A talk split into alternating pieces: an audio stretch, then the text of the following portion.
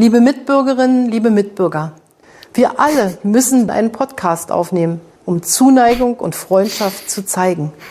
Es hat seinen Grund, warum die Experten sagen, Enough talk! so retten wir Leben. Ich danke Ihnen.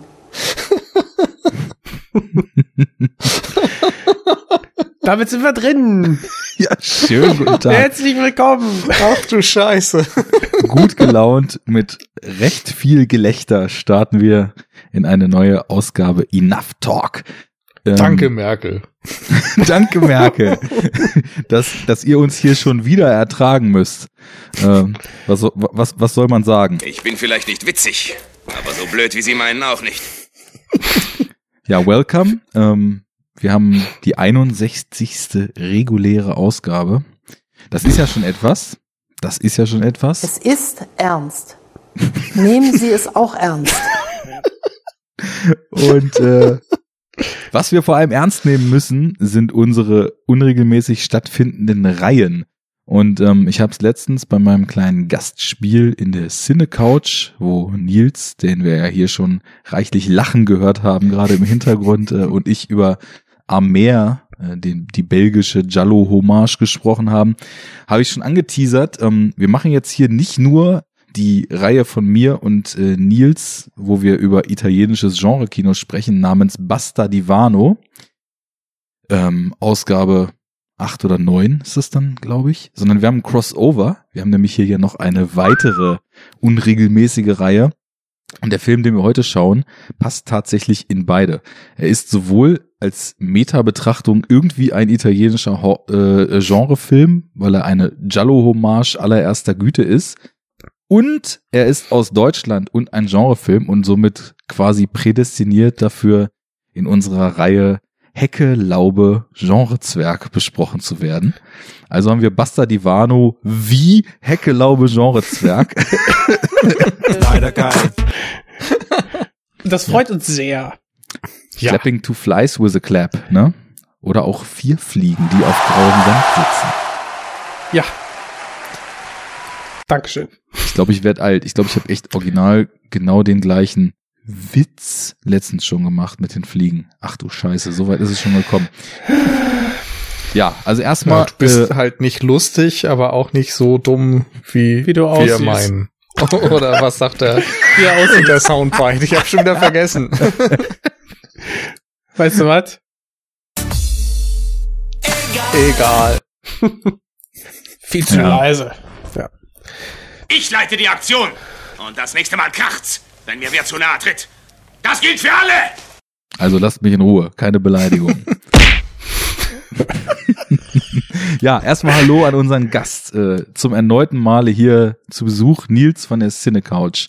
Welcome. Hallo, hallo. Hallo. Sehr schön wieder zurück zu sein. Ja, sehr schön, dass du wieder da bist.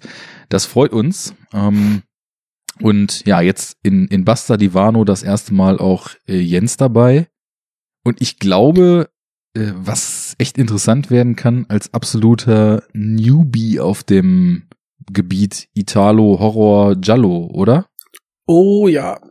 Ja, hatte ich ja schon angedeutet. Ich habe da, bin da ganz unbelecktes Blatt. Und äh, ja, also ich habe mit dem Genre, also hier und da hört man natürlich Jallo hier, Jallo da, ein ähm, dieser Film ist irgendwie, hat Anleihen eines Jallos und dann hat man hier mal was gelesen, da mal was gelesen, also bisschen hat man vielleicht schon mal gehört, aber wirklich ein Jallo von Bava oder ähm, wie soll er heißen, habe ich eigentlich nicht, habe ich eigentlich nicht gesehen. Ähm, das einzige, was irgendwie näher kommen würde, wäre jetzt äh, Ar- Argento, aber da habe ich jetzt auch zum Beispiel nur das Suspiria Remake gesehen, den ich sehr geil fand. Aber Mhm. das hat von der Optik herzlich wenig von einem klassischen Giallo, glaube ich.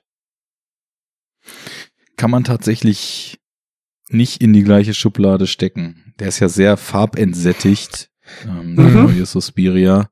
Und Und- dann haut er die, das Blut richtig rein und ist ja relativ, ja, man könnte ja fast sagen, modern und realistisch inszeniert. Und nach dem, was ich gelesen habe, ist das so mit die Antithese zum ähm, klassischen Suspiria, der ja sehr, sehr bunt und farbintensiv Ja. gefilmt wurde.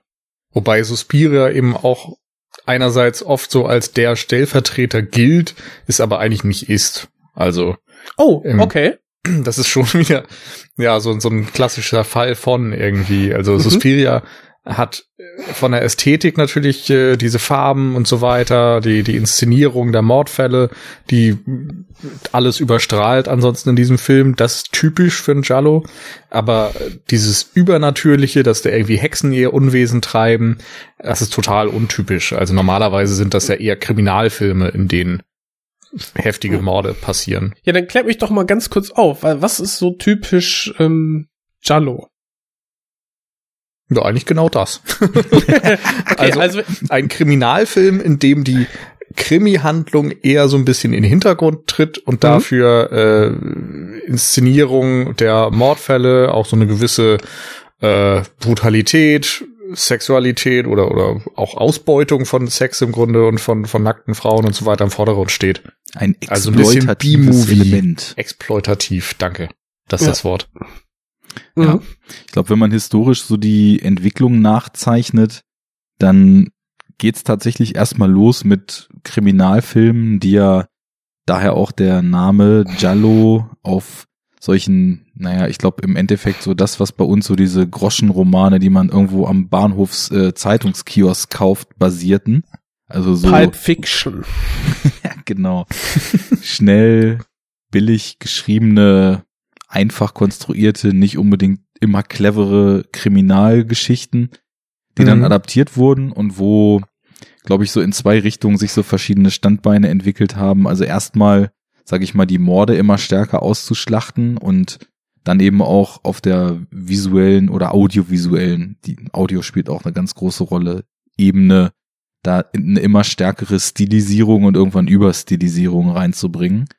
Und ich glaube, mit der Zeit kam dann da eben durch diese überstilisierte und dadurch auch etwas Realität, realitätsentrückte Wirkung, die die Mordszenen und die die Gewalt und die diese Peaks, die die Filme haben, ähm, Mhm. dann so reingebracht haben, kam immer stärker so eine Verknüpfung tatsächlich auch mit dem Horrorgenre zustande, wo dann auch so ein so ein leicht übernatürliches Element und so eine surreale Ebene. Also Argento spricht immer von Traumlogik, der seine Filme folgen und, ähm, sag ich mal, ein immer stärkeres Weichen von, von so direkter Emotionen, nee, äh, eine immer stärkere Präsenz von direkter Emotionen, der dann so eine kohärente Handlung, falls es die jemals gab, dann weicht. Ähm, Das, das habe ich auch aufgegriffen, so diesen, diese Idee des der Traumlogik, des äh, der der traumhaften Atmosphäre, die stilistisch ähm, quasi aufgegriffen wird in den Bildern, in der visuellen Umsetzung für Mhm. also von den Jallo, von den Jalli. Ja. Ja, genau. Als Ergänzung dazu, das Wort Giallo heißt eigentlich gelb und äh, diese ganzen. Krimis waren eigentlich wie im deutschen Reklamhefte oder so halt mit einem gelben Einband versehen. Mhm. Das war so das Erkennungszeichen in Italien für ein Krimi. Und insofern haben sie das dann so ein bisschen als Genrebezeichnung übernommen. Und ähm, zu dieser Verknüpfung zwischen Giallo und Horror ist halt der Slasher einfach noch ganz wichtig. Also genau. das typische mit dem großen Messer im Bild, wo dann irgendwie junge Frauen umgebracht werden, das entstammt im Wesentlichen dem Giallo. Bay of Blood zum Beispiel von Mario Bava ist da auf jeden Fall eine deutliche Vorlage für Halloween von Carpenter oder so. Ja, deswegen ist es immer, Also an So- Carpenter musste ich auch sehr, sch- sehr direkt denken, als ich dann irgendwie gehört habe, ja, diese Close-ups von den Mordwerkzeugen oder so, Mhm. das, ähm, ja, hat man halt gesehen, auch schon bei, bei Hitchcock Psycho oder so, wenn dann die, die, äh, die Miss Lee dann in der Badewanne erstochen wird, da hast du ja auch immer wieder Cuts einfach nur auf das Messer, was dann runterschnellt. Ja. Und äh, was hat dann sehr, sehr schnell Anklang gefunden, ne? In dem, im Horrorgenre. Absolut. Ja, genau. Und Was, was immer wieder interessant ist, in die Falle bin ich auch selber getappt, dadurch, dass so dieses italienische Genre-Kino aus der Zeit im Mainstream oder in der Mainstream-Wahrnehmung von, von Kino und Film ja so gut wie gar nicht stattfindet, sondern mittlerweile eher so ein obskures Liebhaberding ist, nachdem man aktiv suchen muss, wo man im Streaming nicht groß was findet, wo man häufig auf, sage ich mal, doch recht kostspielige Editionen zurückgreifen muss, dass man also eventuell auch eben denkt, ja, okay, wenn ich jetzt Halloween gucke, dann oder äh, einen der ganz frühen US-Slasher gucke, dann sehe ich so die Geburtsstunde des Slashers. Aber es ist eben sehr interessant, dass man da auch schon wieder etwas sieht, was ursprünglich eben so auch von den frühen Jolly und natürlich gut Hitchcock war auch super früh mit, äh, was du eben beschrieben hast mit den Szenen, aber also da ist, da ist im, im Italien der 60er, späten 60er dann schon etwas passiert, was dann auch wieder über den Teich gestrahlt hat und sowohl den Slasher als auch, sage ich mal, so die ganze Entwicklung von B-Movies, Exploitation-Kino und, und Horror-Thrillern äh, eben katalysiert hat und beeinflusst hat, dass man eigentlich die Geburtsstunde, wenn man es so weit runterpinnen will, auf jeden Fall auch zeitgleich hier in Europa verorten muss, was aber eben so ein bisschen in Vergessenheit geraten ist. Das ist ja fast so wie bei dem Italo-Western, ne? Der wo dann irgendwie Strömungen aus ähm, Amerika dann in Europa aufgegriffen mhm. werden, verstärkt werden und das dann wieder zurückstrahlt. Also diese, dieses typische, der Leitspruch Kunst kommt von Kunst ist da wahrscheinlich auch ganz angebracht wieder. ja, definitiv. Also alles ein sich selbst befruchtendes System. Allerdings kann man, glaube ich, auch wenn die nicht immer, nicht immer perverser. Äh, Geil. Warte, da, da kommt der passende zu. Ähm, Moment. Jetzt zu spät. Ich habe Hunger. Auf Liebe? ähm, ich trinke mal einen Schluck. Ja, ich auch. Prost. Oh, geil. Ja. Jo, ähm, dass, dass also, ich glaube, im Vergleich man schon sagen kann, obwohl die auch nicht immer brillant sind, dass zumindest den US-Vertretern sowas wie eine einigermaßen konsistente Handlung oder zumindest sowas wie der Versuch eines nachvollziehbaren Plots häufig noch etwas wichtiger erschienen als den italienischen Vertretern. Also ich glaube, in unserer kleinen Reihe, ähm, wir haben das jetzt in der letzten Sendung zu Amer auch nochmal diskutiert, weil ich den Film absolut brillant fand, weil er sich nämlich jeglicher Handlung im klassischen Sinne vollkommen entledigt hat und das sonst immer so ein Element war, was mich im Jallo, naja, also was zumindest äh, mein, mein Ansehen für den Film am Ende noch ein bisschen runtergezogen hat, weil es einfach dann zu hanebüchend ist. Und ähm, naja, das, das macht dann in den USA, auch wenn es nicht immer originell ist, oft noch ein bisschen mehr Sinn oder arbeitet zumindest auf einen Endpunkt, äh, der nicht vollkommen out of the blue kommt hin. Ähm, ja, ähm, also so viel vielleicht allgemein äh, zum, zum Giallo oder Italo-Horror oder Slasher oder einem Amalgam aus all diesem. Jetzt sprechen wir über einen deutschen Vertreter, Masks von 2011 gedreht und wenn ich mich recht entsinne auch geschrieben von Andreas Marschall. Ja, und geschnitten. Ja, stimmt, das auch. ähm, also absoluter Auteuransatz. Ähm, mhm. Do-it-yourself-Philosophie. ja, wie sieht's aus? Ähm, erstmal erstmal einen kleinen, weil der Film glaube ich auch nicht so richtig bekannt ist, einen kleinen Überblick darüber, was es in dem Film eigentlich an grober Handlung zu sehen gibt und dann steigen wir ein. Ja, so, soll ich mal oder nee, eigentlich immer der Gast, die Gästin. oh, ja. ich wollte gerade sagen, du darfst gerne. Weil das ist bei dir, glaube ich, noch nicht ganz so lang her bei, wie bei mir, oder? Ach so, ja gut, das kann sein. Ja, also dann aber nur so die Grundzüge. Ähm, gut, da muss ich jetzt einmal einen Tab öffnen, weil die ganzen Namen, die kriege ich jetzt so auch nicht mehr hin. Das wird nix. Aber gut, dass du das übernimmst. äh, na toll. Wo sind wir denn? Da sind wir. Also, okay. Ähm, Im Prinzip geht es darum, dass eine aufstrebende beziehungsweise ähm, junge Dame, äh, Stella, gespielt von Susan M äh, Ermich, ähm, Schauspielerin werden möchte, doch irgendwie in Berlin von den etablierten Schauspielschulen äh, wohl immer wieder abgewiesen wird. Warum wohl? Und und sie kriegt dann, ja, wer weiß, wer weiß, äh, sie kriegt dann irgendwie einen heißen Tipp von einem der Schauspieler, die sie bewerten wollte, äh, sollte und sagte, ja, hier, guck doch mal äh, in dieser einen Schauspielschule vorbei. Ähm, die suchen auch immer weiter und da wirst du bestimmt genommen, Zwinker, Zwinker. Ja, sie denkt sich nichts Böses, ist natürlich irgendwie deprimiert, aber versucht dann ihr Glück ähm, und geht zu dieser ähm, ja Gulda Schule. Gedula äh, heißt das, glaube ich. Gedula. Mhm. Äh, Gdula, ja.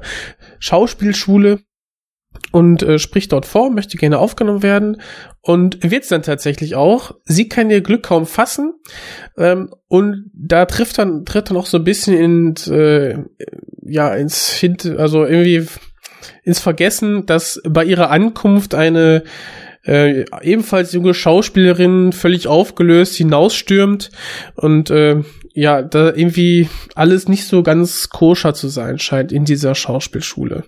Und ja, im ersten, im Laufe des ersten Semesters kriegt sie auch immer mehr mit, dass es wohl auch sowas wie Privatunterricht gibt, die wo eine spezielle Methode äh, angewendet wird, um die jungen Schauspieler äh, ja zu zu perfekt, also herauszulocken aus den ähm, Schauspielern, die ja vielleicht sich nicht so gut ausdrücken können auf der Bühne. Äh, und diese Methode scheint nicht ganz ohne zu sein, weil man Einstiche und sonst ganz komisch aussehende blaue Flecke und Pressuren, äh, Blessuren von sich trägt. Äh, das hält unsere gute Stella aber nicht davon ab, sich dann auch diesen Privatunterricht zu unterziehen. Eben in der Hoffnung, eine gute Schauspielerin zu werden. ja. Ja, und äh, manches in dieser Schule was ich als finalen Satz nochmal hinzufüge, scheint nicht so zu sein, wie es auf Anhieb schien.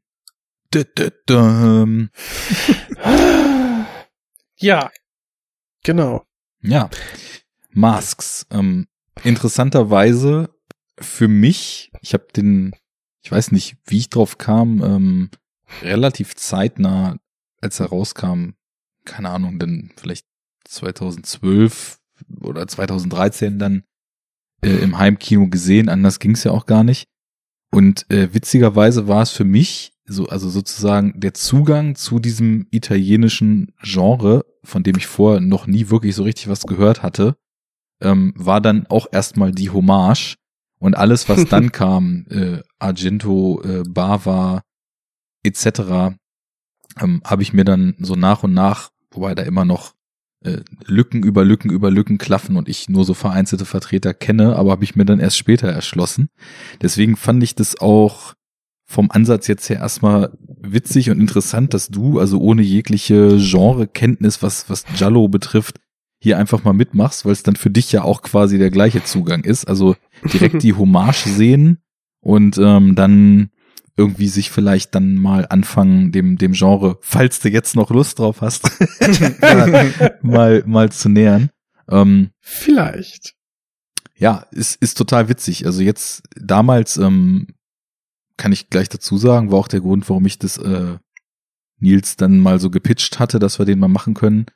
Ähm, war das tatsächlich für mich sogar in mehreren Punkten so etwas was so ein gewisses Interesse, was vorher nicht da war, hat aufflammen lassen, weil ich nämlich auch über den Film gemerkt habe, dass so dieses pauschale deutschen Film als, sag ich mal, irgendwie Weltkriegsdramen abstempeln und sonst geht ja hier nix und so weiter, ähm, dass ich das mal wieder abgelegt habe und mal geguckt habe. In der so Phase warst du noch. Ja, ja? In der Phase warst du noch. Ja, ja. Der stumpfe Hater, ne? Hab nur Marvel-Filme geguckt und ähm, Die Deutschen alles, können nur Tatort, ne? Genau, in Deutschland gibt's ja. nur Tatort und äh, schlimme Fernsehfilme. Naja, also da auch, auch Interesse an Genreversuchen aus Deutschland ähm, hat sich dann bei mir so breit gemacht und ich habe dann mal angefangen zu gucken, was ist eigentlich, äh, ich, ich kannte zwar so, sage ich mal, diese extrem Horror-Sachen so aus den späten 80ern, 90ern, da hatte ich in der Videotheken und, und VHS-Zeit und frühen DVD-Zeit richtig viel von gesehen, so diese Buttgereit-Schiene, sag ich mal.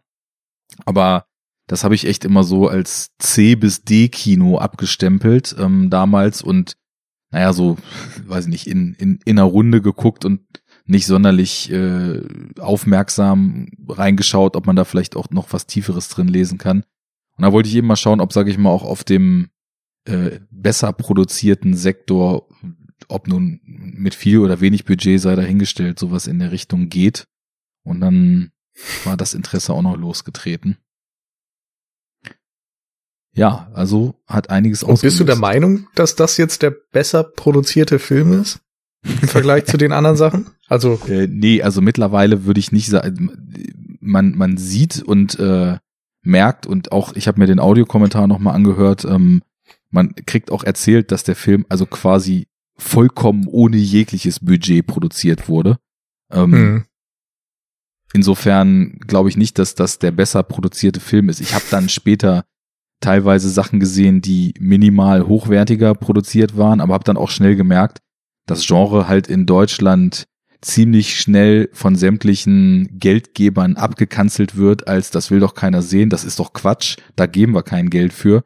Und im Grunde genommen alles, was an interessantem äh, aus Deutschland an Genre-Kino in den letzten zehn Jahren gekommen ist, vollkommen auf eigenen Beinen stehen musste. Da stecken nirgendwo Fördergelder drin, da wurde nirgendwo groß im Kino was ausgewertet das Gipfel der Gefühle war irgendwie dann 2011, dass in Hell mal ein Lars Eidiger mitgespielt hat, der aber damals auch noch bei Weitem nicht so der große Name war, wie er heute ist. Ähm, also ist, ist es nach, ist es genauso ein, ein Low-Budget-Film wie diese älteren Vertreter, die ich kannte. Also jetzt eben weniger auf Gore bedacht, sondern tatsächlich eher so auf die Jallo-Hommage bedacht. Aber mhm ich, es war trotzdem jetzt interessant, ihn nochmal zu sehen, eben mit der Kenntnis des Genres, der Tropes des Genres, der Erzählmechanismen des Genres, weil ich dann eben doch sehr viel mehr darin jetzt sozusagen wiedererkannt habe, als es früher natürlich überhaupt nicht möglich gewesen wäre, weil ich nicht wusste, was der Film referenziert. Das weiß ich mittlerweile und da erkennt man dann doch schon auch teilweise einfach nur Motive und so, die ganz nett gesetzt sind.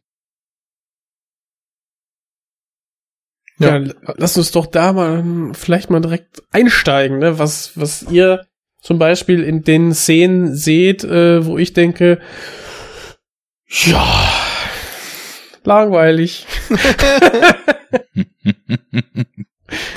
ne? Also, ähm, du meinst ja auch gerade, woran liegt das wohl, dass sie nicht genommen wird bei ihrem Schauspielversuch? ist es ja so, du meinst ja auch, äh, hast ja gerade schon gesagt, dass dieser Film kein Budget hatte, wozu ich jetzt sogar gleich einwerfen muss, dafür sehen diese Spe Special Effects aber echt ganz gut aus und brauchbar. Definitiv, ja. Ähm, dafür wird vielleicht äh, bei den Schauspielern gespart. ähm, die haben, soweit ich das äh, informiert bin, haben die ja auch in quasi gemixt, äh, quasi dann Schauspiel äh, mit dann eben dann ja Schauspielveteranen zusammen vor die Linse zu stellen und haben ja auch so das Setting war wohl eine ja echte ähm, polnische Schauspielschule, die Reduta in Berlin. Gut, dass du und, den Namen da hast. Ich konnte mich nämlich nicht mehr erinnern, wie sie genau. hieß. Ähm, und diese Schauspielschule, beziehungsweise ähm, die wohl auch in echt extreme Schauspielmethoden von, so und jetzt, wie heißt der Name? Ähm, Im Film. Jerzi, genau, Jerzi, äh, ach Gott, Grotov, Grotowski gelehrt ha haben, ähm, der wohl auch irgendwie der Erfinder des The Poor Theater oder so gewesen ist. Das sagt mir nichts, aber mhm. diese, allein diese, diese Tatsache hat ähm, dem guten Andreas Marschall halt die ja, Idee und ähm, für dieses Drehbuch gegeben. Und auch ganz geil, dass sie halt auch genau in dieser Schauspielschule dann unter anderem den Film gedreht haben. Ja, und in dem, in der Schauspielschule tatsächlich dann eben auch einige Mitglieder des Casts rekrutiert haben. Also sage ich genau. mal so, die tragenden Rollen, ähm, diese Susan Ermich, die eben damals auch noch Debütantin war, ähm, und ich glaube auch solche Leute wie Julia Witt, die die Cecile gespielt hat. das waren eben Jungschauspieler, die zumindest mit einer Schauspielausbildung schon fertig waren. Aber ich sag mal so, die ganze Crew und der ganze Jahrgang, die dort eben in diesen Gruppensessions und so zu sehen sind, waren dann doch Leute, die entweder dort gerade noch in der Schauspielausbildung waren oder die dort schon fertig waren, aber für den Dreh dann eben auch ja. ähm, als, als Absolventen sozusagen mit eingespannt wurden. Und dann gibt es eben halt so ein paar alte Eisen, die zumindest schon auf Schauspielerfahrung in, in einigen Dekaden zuvor natürlich, also jetzt niemand davon ist äh, auch nur ansatzweise groß bekannt, ein Schauspieler spielt mit, der natürlich aufgrund seiner großartigen Leistungen in äh, Praxis Dr. Hasenbein und Jazz Club Norbert Losch äh, bekannt ist, genau. Der ja sogar in Fellini-Filmen mitgespielt hat äh, in den 70ern. Also der ist äh, zumindest irgendwie auch rumgekommen und hat tatsächlich auch, was italienisches Kino betrifft, schon eine Historie. Ähm, allerdings auch natürlich nie zu großer Bekanntheit erlangt. Und ja, dann gibt es, also zum Beispiel der eine Schauspielcoach ist wohl auch ähm, in echt eine recht äh, bekannte Theaterlegende, der eben auch mit sehr, sehr krassen äh, und sehr, sehr vom, vom äh, Standard äh, Herangehensweise an Schauspiel abweichenden Methoden gearbeitet hat. Also da haben sie schon zumindest eine ganz interessante Konstellation zusammengekriegt, waren aber eben auch darauf angewiesen, dass quasi diese Schauspielschüler, die dort die Möglichkeit gewittert haben, mal in einem Film mitzuspielen, äh, mit absoluten Mikrogagen oder nur Catering und ihr seid halt im Film dann da mitgemacht haben. Ich glaube, mhm. so hatten das Marshall und sein, sein Kameramann da in dem Audiokommentar erzählt. Und klar, das merkt man schon, ähm, dass teilweise aber auch in einigen Szenen, glaube ich, so bewusst holzig gespielt wird. Ja, ist halt die Frage. Ist, also ich hatte das Gefühl, dass ähm, besonders unsere ja, Hauptdarstellerin nach und nach, gerade zum Ende hin, echt besser wird. Das wollte also ich ähnlich, nämlich auch noch sagen. Mhm. Ähnlich, also so quasi so als als Meta-Entwicklung, wie sie ähm, quasi Teil der Methode wird und daran glaubt, als bessere Schauspielerin dann zu scheinen ne, diesen, diesen Schein zu entwickeln, äh, wird, hatte ich das Gefühl, so subjektiv, dass sie auch in einem Film besser Schauspieler nach einer gewissen mhm. Zeit und auch dann da vielleicht ein bisschen mehr zu ähm, spielen bekommt. Aber ich finde, es ist so irgendwie die Königsdisziplin als Schauspieler, einen Schauspieler zu spielen, der gerade schlecht schauspielert. Was sie also, am Anfang definitiv tut. Ja, ja, und da versagt sie halt. Mhm.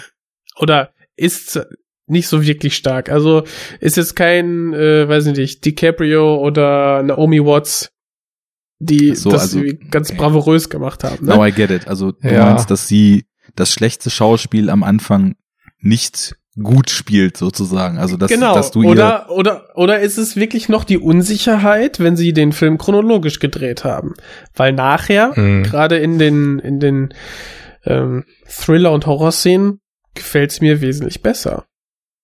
Also ich glaube, chronologisch haben sie nicht gedreht, zumindest nicht durchgehend. Nee. Aber ähm, ich finde das immer super schwierig zu bewerten. Ähm, Gerade weil sie natürlich auch in einem Umfeld spielt, wo neben ihr ganz viele Laiendarsteller sind, wo die Dialoge jetzt auch nicht immer A-Klasse sind. Mhm. Und ähm, wenn sie dann eben noch irgendwie eine schlechte Schauspielerin spielt, in einer mittelmäßigen, bestenfalls Beleuchtung und so weiter. Also auch die Bildsprache ist ja jetzt dadurch, dass du eben kein Budget hast, nicht so ja. hochwertig, wie man sie natürlich normalerweise gerne hätte.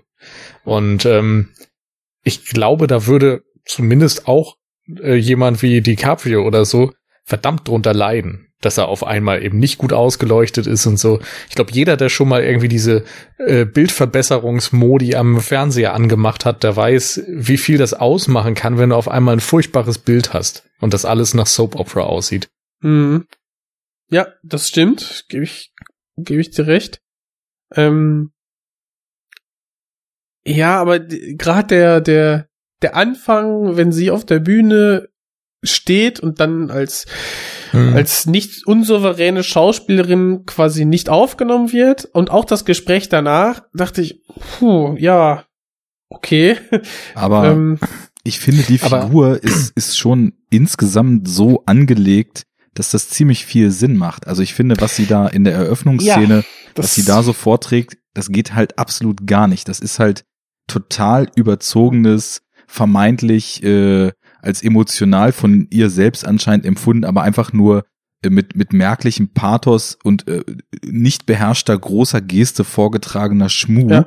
Und ich finde aber, das korrespondiert halt total mit ihrer Figur, weil am Anfang, sie ist ja, sie ist ja so, so null Prozent natürlich. Sie ist halt auch so von der Optik her einfach so ein totales, auch wie sie, wie sie im Film gekleidet ist, das sagt ja auch was Ja. so über ihre Figur. Sie ist halt das so ein wird ja auch totales, kommentiert. genau, Das so wird ein ja, ne? absolutes Die Barbie. 0815 Blondchen, so eine Barbie, die nichts echtes hat und die auch am Anfang dann eben in ihrem Schauspiel überhaupt nichts echtes hat. Und ähm, das erste, was ja eben passiert, ist, dass sie äh, da nicht genommen wird, weil das wirklich überhaupt nicht geht, dass sie auch ähm, in, in allem, was sie tut, so so ganz gewöhnlich wirkt und aber auch so so verstellt. So das, was sie da versucht zu verkörpern, ist so ihr Bild, was sie ihr ganzes Leben hatte davon, was Schauspiel ist, wie eine Schauspielerin ist, wie ein Starlet sich benimmt und so weiter. Ne? Also das ist Das ist, Stella. ja, genau. Das- Stella, halt genau. wie eine, wie eine Stella in Blond, die Schauspielerin ist eben so performt. und ähm, als sie dann in die Schule kommt, da haben wir ja dann eben auch, sage ich mal, viel diese Laiendarsteller. Ähm, auch der erste Typ, dieser schlachsige Große, den sie trifft, der, der spielt ja eben auch ganz seltsam und so komisch, ähm, kann gar nicht so richtig greifen wie. Und irgendwann trifft sie dann ja auf Cecile, die sozusagen schon den Privatunterricht bekommen hat. Genau. Und das ist ja ein total krasser Unterschied, weil ich finde, die strahlt so eine totale, also sie, sie hat zwar irgendwie auch so diese Angst und dieses, dieses unangenehme, diese unangenehme Wahrnehmung ihrer Umgebung schon so in sich, weil sie ja anscheinend schon weiß, was da hinter verschlossenen Türen krasses abgeht. Aber sie hat halt so eine totale Präsenz und ist eben der Stella da auch in, in dem Gegenüberstehen total überlegen, weil sie, sie wirkt so voll gefestigt, als ob sie viel mehr so ihr Inneres schon rausgeschält hat. Ah, ja- sie ist nicht mehr, sie ist nicht mehr naiv. Sie hat quasi gelernt, hinter die Fassade zu blicken oder hat es geblickt. Ja. Und die Stella ist halt, wie du sagst, ist halt neu, ne? Sie ist, kommt da neu rein, sie ist naiv, sie spielt Naivchen ja. und ähm, ja, muss erst noch, äh, ja, weiß ich nicht, mehr Erfahrung sammeln einfach. Aber nicht nur Aber- das, ich glaube, sie ab- muss, sie ja. muss ablegen, irgendwas verkörpern zu wollen, was eben sowas, was sowas Falsches dann eben, äh, da schwingt sowas Falsches mit, weil du hast das Gefühl, sie will einem Bild entsprechen, aber das ist überhaupt nicht das, was, was in ihr drin ist. Sie will eben so diese tolle, hübsche Schauspielerin sein, aber ist innen drin auch total verängstigt, unsicher. Du siehst das ja bei dem Vorsprechen sogar, wie sie sich dann irgendwie so, am, als der Typ sie blendet, anstatt irgendwie einfach nicht außer Fassung zu geraten, äh, greift sie sich da so an, an ihrem. Pullover äh, Saum rum, so, so ganz nervös und hat irgendwie voll die Angst, es schon wieder zu verkacken. Und das Ja. wechselt ja dann später total. Also als sie dann irgendwann äh, so, sozusagen in die Methode aufgenommen wurde und die ersten Sessions hinter sich hat, da gibt's ja diese Szene, wo sie mit diesem äh, Mädel, was sie die ganze Zeit da so aufgezogen hat und lächerlich gemacht hat, dann so eine One-on-One-Szene spielen will und auf einmal so stark auftritt und so eine krasse Präsenz hat, auch der gegenüber, dass die das kaum aushalten kann und dann anfängt sich zu verhaspeln und den Text zu vergessen, weil plötzlich so diese diese Präsenz von ihr da so so stark da ist und ich finde, dass das eben die Schauspielerin diese Susan em Ermich da gut hinkriegt von dieser naiven, unsicheren, ähm, verschreckten Person, die einem Bild entsprechen will, zu einer Person, die tatsächlich das Innere rauslässt und dadurch im Schauspiel so eine Selbstverständlichkeit und so eine Stärke kriegt, dann das zu switchen. Ich finde, Mhm. Ich finde, sie hat sich auf jeden Fall entwickelt, aber so richtig stark fand ich sie jetzt gerade in der Szene eben dann auch nicht ganz. Ich fand nämlich die ähm, ja, Reaktion von ihrer Kontrahentin da schon irgendwie stärker vom Spiel einfach. Ja. Ich muss ja sagen, ich fand einfach keinen Moment so richtig stark schauspielerisch. Also da waren Sachen, die sind so ganz solide, die funktionieren. Genau. Und es gibt Sachen, da ne, denkst du dir doch, uiuiui, hätte man vielleicht doch noch mal irgendwie jemand anders suchen sollen oder das noch mal drehen sollen oder so, anderen Take nehmen. Ähm, aber gerade so der, der Anfang, wenn wir nochmal an den ersten Auftritt von Stella denken und ihre Reaktion danach, ähm, da ging es mir nicht so, dass ich das Gefühl hatte, dass da jetzt erst eine Schauspielerin steht, die eine schlechte Schauspielerin spielt und dann diese Person nochmal äh, oh Gott, das sind schon wieder diese ganzen Metaebenen. Also erst die Metaebene und dann die normale Fiktion quasi. Ähm, ich hatte das, das Gefühl, beide Szenen sind nicht allzu gut gespielt. Ich muss und auch noch mal präzisieren.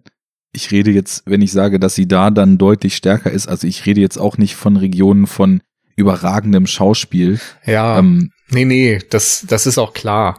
Einfach ein ähm, merklicher Progress, der da drin ja. ist. Ja, genau. Auch, dass ich man ich würde mir noch wünschen, dass eben diese erste Szene, da muss sie ja schlecht spielen. Also da muss diese äh, die schlechte darstellerische ja. Leistung der fiktiven Figur rüberkommen. Ja, ja. Aber in dem Moment danach sollte sie einfach als unsicheres Blondchen rüberkommen. Ja, genau. Aber eben als überzeugendes, für den Zuschauer mhm. überzeugendes, unsicheres Blondchen. Und das funktioniert nicht so gut, dadurch, dass der Kontrast einfach nicht ganz so gegeben ist und sie nicht perfekt zwischen diesen beiden äh, Ebenen wechseln kann. Mhm. Ja. Und ich glaube, der Film wäre halt am Ende stärker, wenn diese Entwicklung wirklich groß wäre, wenn du auf so einem Nullpunkt anfängst und am Ende ist sie tatsächlich eine solide Schauspielerin.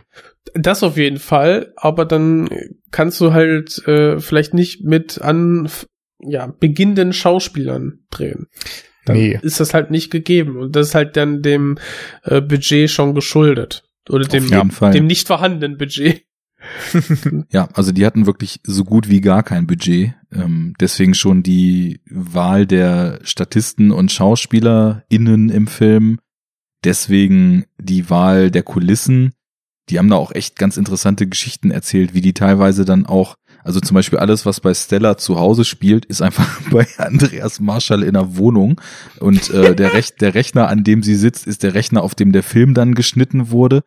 Die haben halt nicht mal eine vernünftige Kamera gehabt, sondern die haben halt zwar, sie haben sich noch äh, solche, irgendwelche Vintage-Linsen haben die sich noch geliehen, um so diesen shiny, weich gezeichneten, leicht überbelichteten Look hinzukriegen. Die Kamera an sich war aber so eine Spiegelreflexkamera, mit der sie den Film geschossen haben. Ach, echt? Ja, ja. Ey, ähm, geil.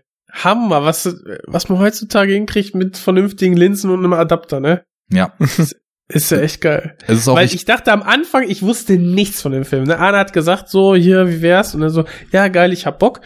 Und dann ähm, habe ich den geschaut. Und ganz am Anfang dachte ich wirklich, boah, ist das so ein alter Schinken?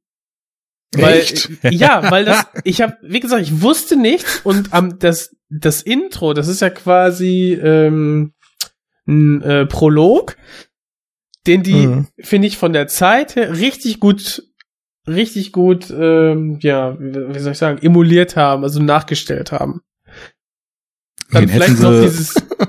hätten sie zum Beispiel auch gern, äh, sagte er, auf Super 8 gedreht, aber auch das war schon viel zu teuer. Deswegen ja. hat er halt diese Nachbearbeitung dann gewählt. Die fand ich, ich glaub, allerdings dieser, nicht so dieser, super dieser eine markante, genau, dieser eine markante ähm, Typ Halt. dann, der Schauspieler, da dachte ich, okay, irgendwas ist hier faul. da passt irgendwas nicht. Genau. Mhm. Und äh, ja. Dann, also für mich, für mich hat das irgendwie nicht funktioniert, muss ich sagen. Also ich, ich stehe da mal zwischen zwei Punkten. Auf der einen Seite habe ich vollstes Verständnis dafür, dass du irgendwie ohne Budget einfach gewisse Dinge nicht leisten kannst. Geht nicht. Mhm. Aber auf der anderen Seite reißt es mich dann, wenn ich diesen Film gucke, eben trotzdem jedes Mal raus, wenn ich das Gefühl habe, das ist so eine ja, mit, mittelmäßige Beleuchtung und die Bilder sehen nicht allzu gut aus. Es hat so einen Digital-Look und äh, der Super 8 Look, den du gerne erreichen möchtest, der sieht eben nicht so aus, sondern es sieht aus wie billige Digitalkamera, die irgendwie mit drei Filtern aus Premiere drüber so aussehen soll, als ob. Es, es ist so schwierig, weil du kannst denen das nicht vorwerfen, dass da irgendwie das Budget fehlte. Ja. Aber gleichzeitig für mich als Zuschauer ist es natürlich trotzdem dann etwas, was entweder funktioniert oder halt nicht. Ich fand, das mhm. war sehr durchwachsen. Also diese Anfangsszene, da habe ich den Vintage-Look dieses vermeintlichen 70er Jahre Materials auch nicht gekauft, muss ich sagen. Aber hm. später, Ich Ähm, schon. Ich keine Ahnung. ja, Nee, ähm, wirklich. Guck du Also- erstmal einen richtigen Jallo. genau. Und nur dieser, nur dieser eine Schauspieler dann, ich dachte, habe ich den nicht schon mal gesehen? Und so, ja, okay, ne? Äh, mal gucken. Ja, und dann war es relativ schnell klar, als es dann äh, umswitchte, ne? hm. Hm. Naja, aber später finde ich, dass eben, also man muss ja auch sagen, dass er sich optisch nicht am typischen Jallo-Look durchweg äh, orientiert, sondern ich, also ich, ich weiß auch, die haben sogar gesagt, was die, sag ich mal, für diese, ähm, sag ich mal, eher wärmeren Bilder vom Color Grading, die eben so punktuell beleuchtet sind und dann so weich gezeichnet, teilweise überbelichtet wirken, dass sie da auch irgendein konkretes Vorbild noch hatten. Ich habe aber vergessen, was es war. Später hast du dann ja schon das farbige Licht, als es dann auch so in Mhm. diesen anderen Trakt des Gebäudes geht, wo dann die Methode eine Rolle spielt. Da kommen dann die, die bunten Ausleuchtungen und so weiter dazu. Ähm, du hast auch viele andere Elemente, die Farbe reinbringen, wie die roten Vorhänge, so Jetzt muss ich mal überlegen, gab es die in Deep Red eigentlich? Ich habe irgendeine Jallo-Assoziation da. Wir haben, wir haben rote, orange Wände, blauen Teppich. Mhm. Ja, also da ist, ich finde, es ist so ein Auf und Ab. Ich finde aber insgesamt, ich hatte erst angefangen, den zu gucken und dachte, krass, ich habe nicht äh, so einen krassen DTV-Look in Erinnerung gehabt. Also schon irgendwie einen besseren Look. Aber dann waren das nur so ein, zwei Einstellungen, die ich nicht sonderlich gelungen fand. Ansonsten muss ich aber sagen, dass ich finde, wie Räume eingefangen sind, wie die Kamera sich bewegt, wie auch diese Schule von außen als so ein, so ein bedrohliches Element gefilmt wird. Da ist auf jeden Fall bei der Kameraführung eine gewisse Kompetenz bei und beim Look würde ich auch schon sagen, dass ähm, ab und zu ist mal echt eine Szene, wo man, sage ich mal, die, die Lichtsetzung vielleicht noch etwas anders gemacht hätte. Aber im Großen und Ganzen finde ich den Film doch dann überwiegend recht atmosphärisch, muss ich sagen. Ähm, auch wie so, das hat jetzt nichts mit der Ausleuchtung zu tun, aber wie im Zusammenspiel mit diesem seltsamen äh, Gitarre und und orchestralen Mischscore, den der Film hat, ähm, der mich Am irgendwie Anfang, am Anfang mochte ich den Score richtig gerne.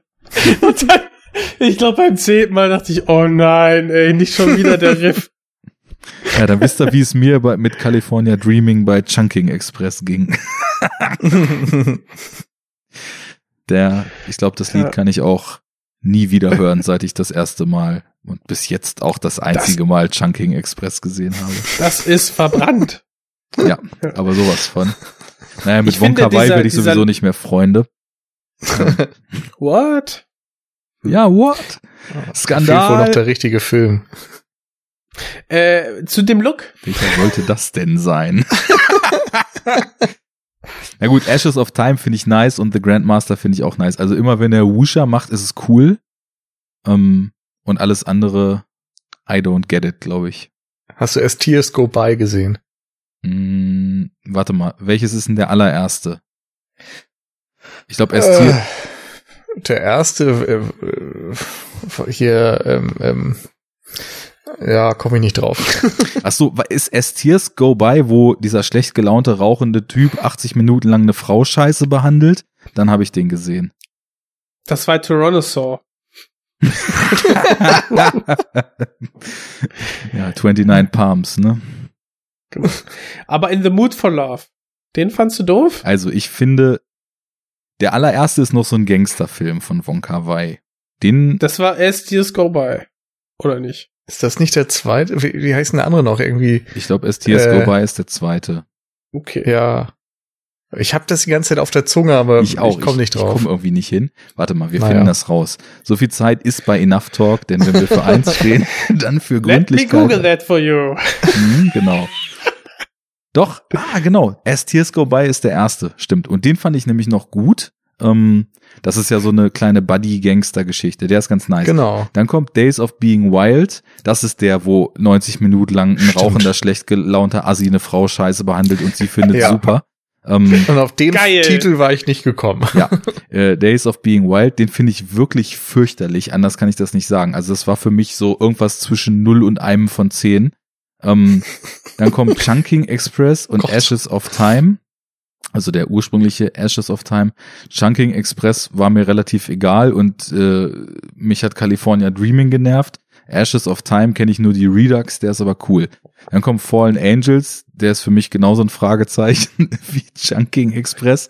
Happy Together nicht gesehen, In the Mood for Love gesehen, fürchterlich gefunden. Ähm, Ich check's nicht. Warum?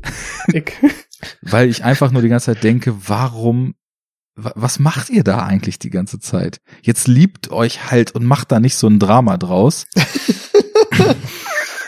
Keine Ahnung. that's the point, Mann. Sie Ja, aber der- nicht. Der Point ist lame. Ach, Arne. Das ist hohe Dramatik. Ja, Ja? total.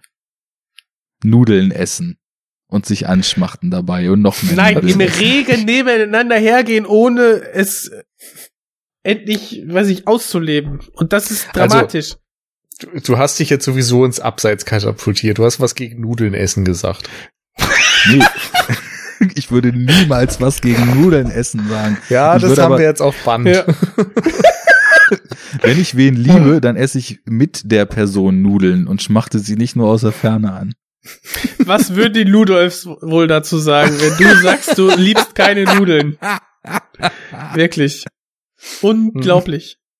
Ja, ich glaube, Die Wonka Nudeln Wai kannst du machen warm, kannst du essen kalt. Die Nudel kräftigt. Also, wir halten fest, Wonka Wai ist von mir neben Noah Baumbach der am missverstandenste Arthouse-Regisseur überhaupt. Ach, Noah Baumbach. Knalltüte. Knallcharge. Gut. Junge, du bist wir- nicht Woody Allen, seh es einfach ein. Junge, jetzt kriege ich jetzt langsam hier. Werde ich aber ein bisschen wild ja, langsam. Arne bei jedem werden I bet that really pisses you off. Wonka Wai-Fans denken sich, Forget it, kid. This guy's a serious asshole. Gut, ich wollte ja was zu dem Look sagen. gut, Ähm, ich fand nämlich, dass diese, dass diese, dieser äh, Look, ja, als sie dann da auf der Bühne stand, dieser, ich glaube, das war so ziemlich dieser Schnitt von diesem Prolog in die, in die, in die normale Handlung, dachte ich, ja, okay. Man hat hier diese leichte Überbelichtung, ne, diesen leichten, milchigen Look irgendwie ganz gut ähm, hinbekommen. Aber ich konnte es überhaupt nicht verorten. Also für mich war das irgendwie Anfang 2000er oder sowas. Ich weiß nicht, so von der, äh, vom Gefühl her, was ich da gerade sehe. Und als ich da, und als ich dann gehört habe, ja okay, 2000, äh, wann, ähm, 12, irgendwie Elf. veröffentlicht, Ja, elf 12 irgendwie gedreht raus, oder genau. so. Da, okay, hätte ich jetzt ähm, nicht, nicht so verortet. Ich weiß nicht, vielleicht lag es auch irgendwie mit am Handy und ich weiß nicht, innerhalb dieser acht Jahre hat sich so viel getan und ich habe es gar nicht mehr mitbekommen, aber ähm, ich fand es schwierig, den dann zeitlich genau zu verorten, weil wir auch irgendwie auch immer an der Schauspielschule waren und oder halt in Innenräumen und ähm, ja, also diese man merkt, dass er diesen diese diesen Vergangenheitslook irgendwie kreieren wollte, aber zumindest bei den Außenaufnahmen hat es nicht geklappt. aber fandest du dann auch sozusagen, als der Hauptfilm losgeht, dass er einen Vergangenheitslook kreieren wollte? So über die Lichtsetzung, Linsen und so weiter? Es war nicht der Standard äh, TV-Look für mich. Überhaupt gar nicht, weil wir haben da diese, diesen leichten, äh, ich weiß nicht, äh, Überbelichtungseffekt äh, irgendwie dabei gehabt. Also als, als wäre die Linsen, äh, als hätte er das auch mit älteren Vintage-Linsen gefilmt. Ähm, Haben sie ja. sehr, sehr, genau, sehr, sehr äh, kontrastreiche Farben und so diesen, diese leichte, ähm, ja, als wäre da so ein leichter Weichzeichner drauf, als wären die nicht ganz, ganz scharf. Aber das kriegst Ja, du halt genau. durch diese Vintage-Linsen eben hin, weil die technisch noch nicht so High-End waren, wie äh, wenn du dir jetzt eine Spielreflex kaufst oder Systemkamera. Ja, ist ja, ist ja auch so ein gewünschter Effekt, wenn sich Leute dann aktiv für sowas entscheiden heutzutage. Ich meine Genau. zum Beispiel der Harmony Korine und sein Beach Bum, den ich im Jahresrückblick abgefeiert habe. Da Aber hat ja ist dein Platz eins oder so? nicht ganz, aber ich fand den Drei. schon ziemlich vergnüglich. Ja, Ähm. Wong Kar Wai, nee.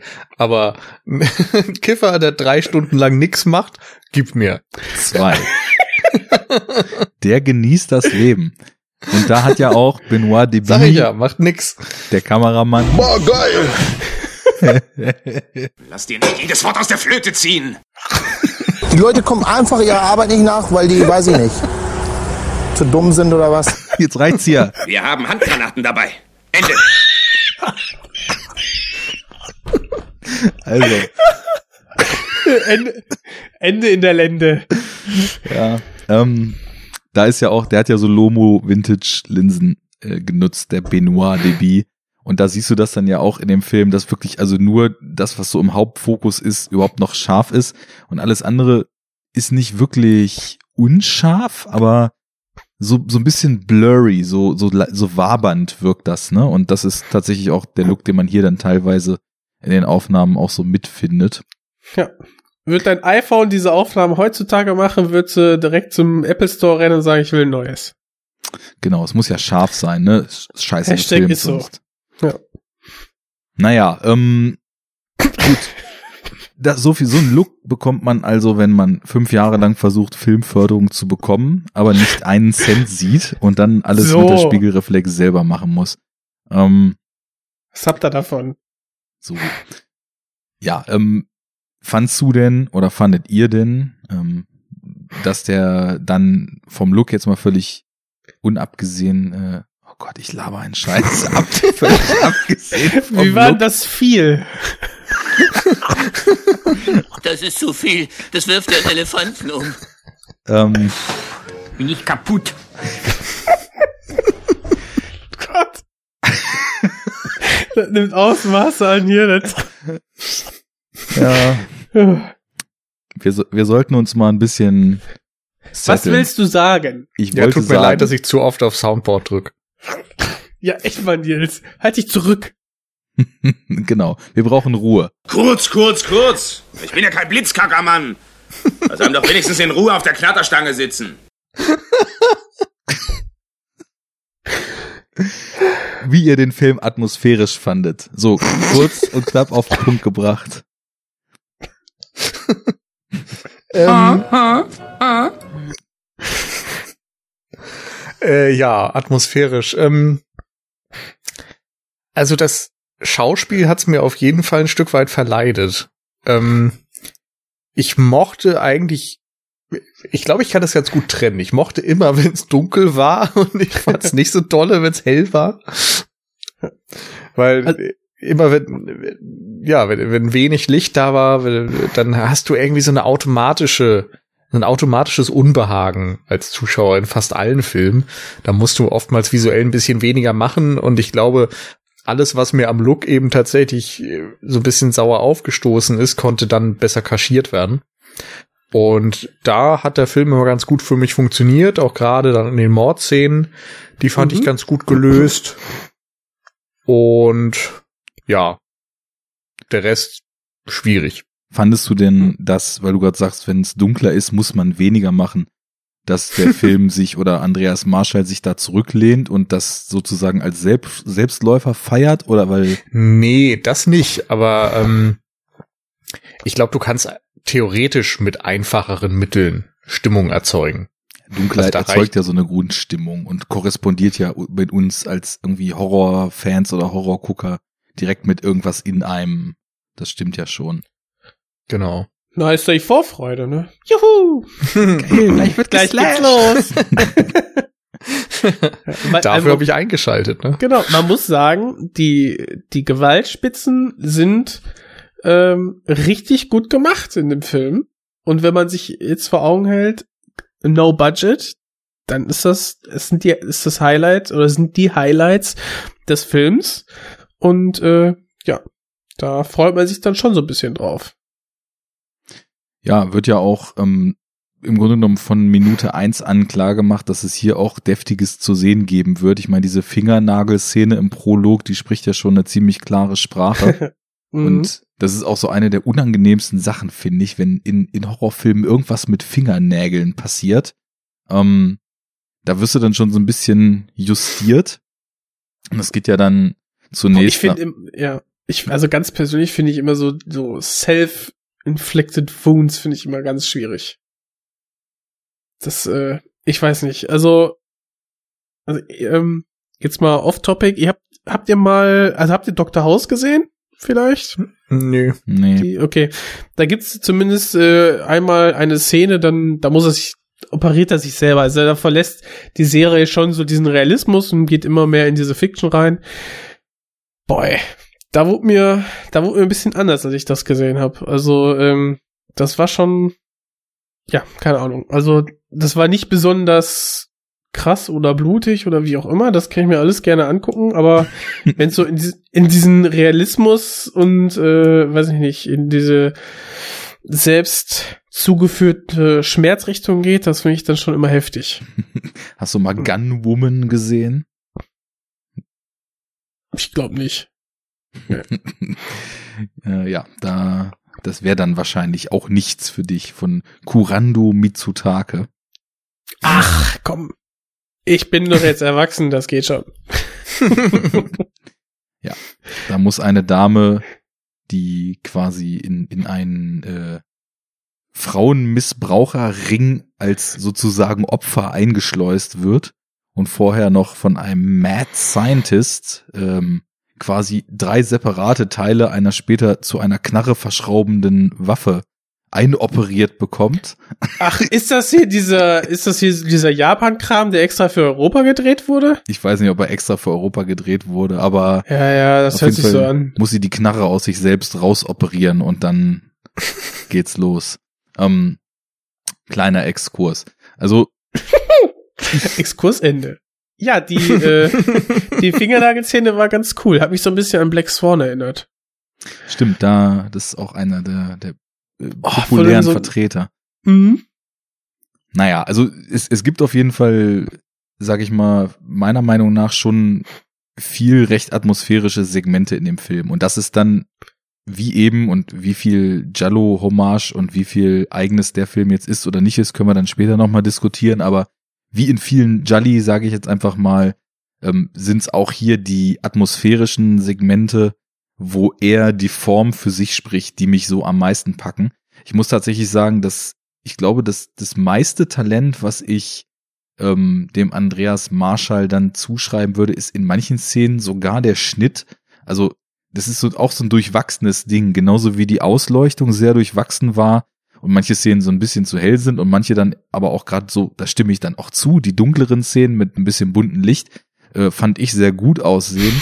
Es ist auch beim Schnitt so, dass äh, einige Szenen total super geschnitten sind. Da sind also also so so Wirkungs- und und Stilspielereien, wenn sie diese Masken aufhaben oder dann gibt's so atmosphärische Cuts, die noch mal auf so ein Augen-Close-up gehen und sowas. Ähm, generell ähm, auch wenn so Szenenwechsel sind oft relativ gelungen. Auf der anderen Seite dann aber auch manchmal überhaupt nicht. Also ich habe so bei zwei, drei Szenen das Gefühl gehabt, die sind so gefühlt so mitten im Bild total abgewürgt worden, wohingegen ähm, andere Szenen wirklich schön vom Aufbau sind oder ähm, Umschnitte von Gesichtern auf das Haus wieder mit entsprechenden Sounds unterlegt und so dann, dann sehr gelungen waren.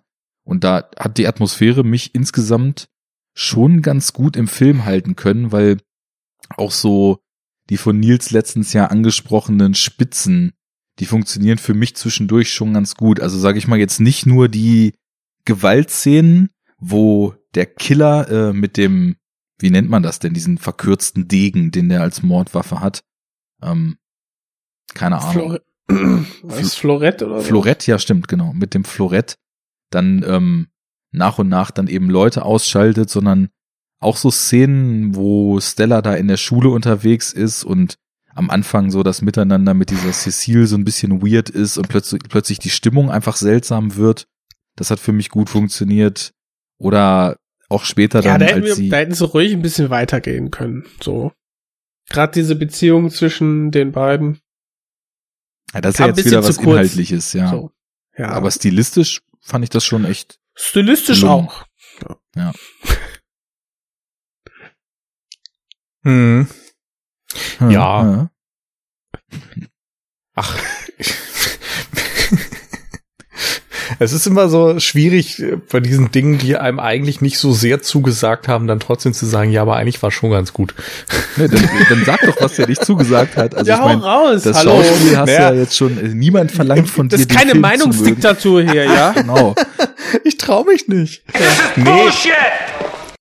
Ich find's halt so schwierig, das an Details festzumachen. Also ich könnte halt nicht genau sagen, äh, Punkt A, Punkt B hat mir irgendwie nicht gefallen oder so. Es ist eher so dieses, ähm, ja, das Gesamtbild. Der Gesamteindruck hat mich einfach nicht so richtig überzeugt. Ich glaube, du, Jens, hattest am Anfang mal gesagt, äh, so irgendwie war es ein bisschen langweilig.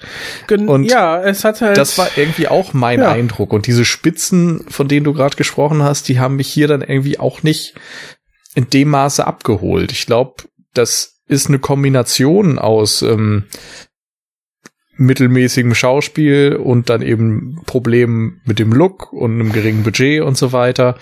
Aber eben auch, dass da dann narrativ vielleicht nicht so viel passiert, wie ich mir das vielleicht wünschen würde. Und diese ganze Geschichte, ähm, ich glaube, da wäre für mich halt doch am meisten Potenzial drin gewesen. Oder das ist das, was mich am Anfang drin behalten hat. Diese Prämisse, dass da eine Schauspielerin ist, die nicht schauspielen kann, aber es gerne möchte und dann eine Möglichkeit bekommt, das zu ändern. So dieses klassische Mephisto-Motiv eigentlich oder Faust, ne, äh, was bist du bereit zu geben, um Ja. irgendwie deinen Traum zu bekommen, um Reichtum oder Talent oder sowas zu erlangen. Und ähm, das hat mich irgendwie interessiert und das wurde dann relativ wenig ausgebaut. Aber es klingt doch so. Also ich habe das dann damit entschuldigt, äh, weil er ja quasi einen Jallo drehen wollte.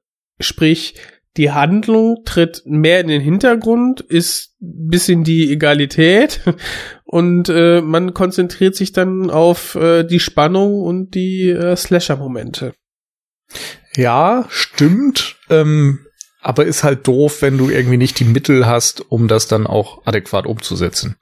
Also ist ja also ein bisschen wie wenn ich jetzt sage, ein Actionfilm braucht keine gute Handlung, also drehe ich jetzt ohne Geld einen Actionfilm, aber ich habe auch kein Geld, um diese Action-Szenen umzusetzen und die Set-Pieces. Ja. Und stattdessen habe ich dann einfach nur doofe Geschichte und zwischendurch rennen sich Leute so hinterher.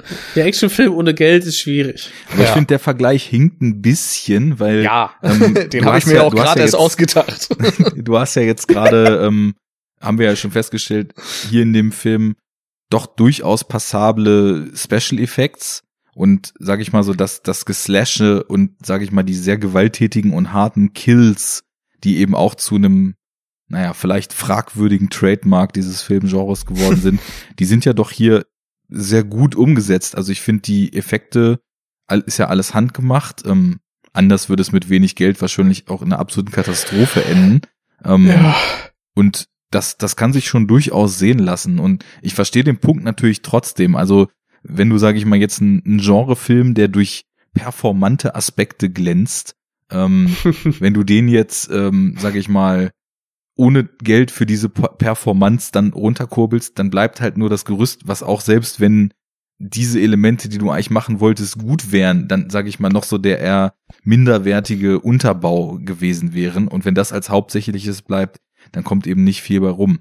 Aber ich weiß nicht, ich es ist, ist sehr schwierig. Ich, ich glaube, auf der einen Seite, ich kann nicht sagen, dass ich mit einem geringen inhaltlichen Anspruch an Jolly rangehe, weil ich immer wieder merke, dass ich bei den Filmen, die teilweise eben auch in der Jallo-Fangemeinde sehr gefeiert sind, deutlich kritischer drauf gucke als die Mehrheit oder zumindest, wie ich vorhin schon sagte, dass mir diese abstrusen, teilweise wirklich schwachsinnigen Drehbücher ähm, das, das Gesamterlebnis so ein bisschen verhageln. Also ich glaube, ich nehme einfach immer die, die gleich, den gleichen Anspruch in den Film mit, der auch eine Handlung erzählt. Und wenn die Mumpitz ist, dann kann es halt passieren, dass ein Film so wie die Jolly, wie die Bavas, die Argentos, die wir gesehen haben, dass er dann eben Aspekte hat, die das eben stark überstrahlen und dass ich das eben nicht mehr so schlimm finde. Und hier, ähm, ich, ich könnte jetzt auch nicht sagen, alles klar, der Film ist eine rein rassige Jallo-Hommage. Erstmal haben wir, sage ich mal, weniger Spitzen, auch gewalttechnisch, als das in einem Jallo der Fall ist. Und ich meine das jetzt nicht so, dass ich jetzt zwingend Gewalt sehen will, aber in den, in den Jolly sind ja die Szenen, wo es eben in, um Morde geht und um das Zuschlagen des Killers. Das sind ja diejenigen, die dann teilweise eben auch über Minuten stilistisch extrem stark inszeniert sind. Und das ist ja das Reizvolle daran. Nicht, dass man eben krasse Gewalt sieht, sondern Mhm. die Formen drumrum. Und hier sind es ja relativ wenige Momente, wo der Killer dann zuschlägt. Ähm, die sind natürlich handwerklich gut gemacht, aber es ist so ein Amalgam. Also man kann nicht sagen, der Film will sich jetzt ausschließlich auf Geslashes stürzen äh, und alles andere lässt er halt außen vor. Ich verstehe, was du meinst, dass zum Beispiel diese Suche nach dem echten Schauspiel und über extreme Methoden alles aus sich rauszuholen und einen totalen psychologischen Arc durchzugehen und sein wahres Selbst zu finden und so, da schlummern natürlich unendliche Potenziale. Wenn du da extrem gute Schauspieler und ein extrem gutes Drehbuch drauf ansetzt. Ich bin ja zum Beispiel großer Black Swan Fan und auch großer Aronofsky Fan. Ich finde, da ist es, ähm, was so diesen psychologischen Wandel durch das Schauspiel und durch die extremen Rahmenbedingungen betrifft, ist das natürlich noch deutlich besser umgesetzt, mal so im direkten Vergleich. Weiß nicht, wie ihr zu dem Film steht. Ähm, da sind, der ist ja auch ein bisschen durchwachsen rezipiert. Ich finde den klasse. Ja, der ist super. Dann sind wir uns ja einig.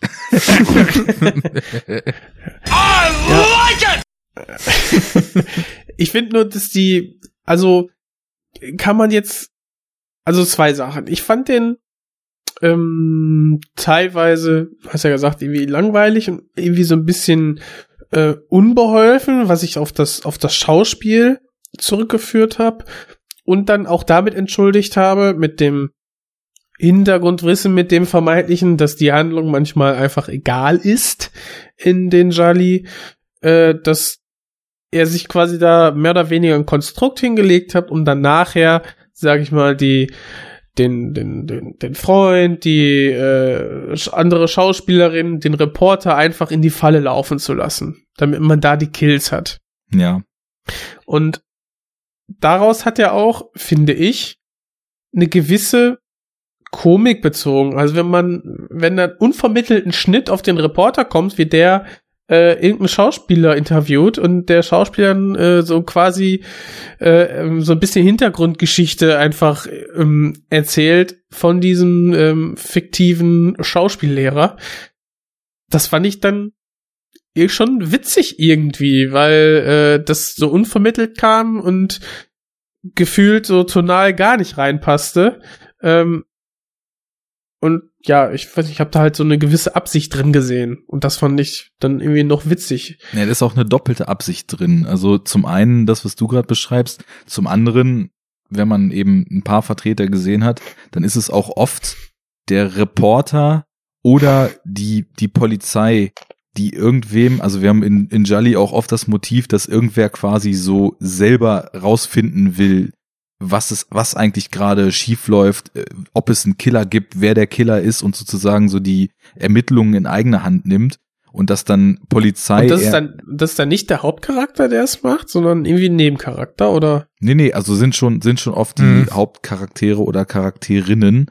Ähm, weiß ich nicht, zum Aber es Beispiel. ist schon mal unterschiedlich. Also es gibt auch einige Filme, da ist dann ja die Frau, die gejagt wird, eher die Hauptfigur und dann ist halt irgendwann eine Nebenfigur, die immer wichtiger wird, Ja. weil sie halt die Ermittlungen aufnimmt oder Ja, so. gut, stimmt, oder zwischendurch dann einfach auch mal umgebracht wird, weil sie irgendwie dem Ja. Killer zu nahe kommt oder sowas. Also hier dann respektive der Reporter und der, der Freund eben.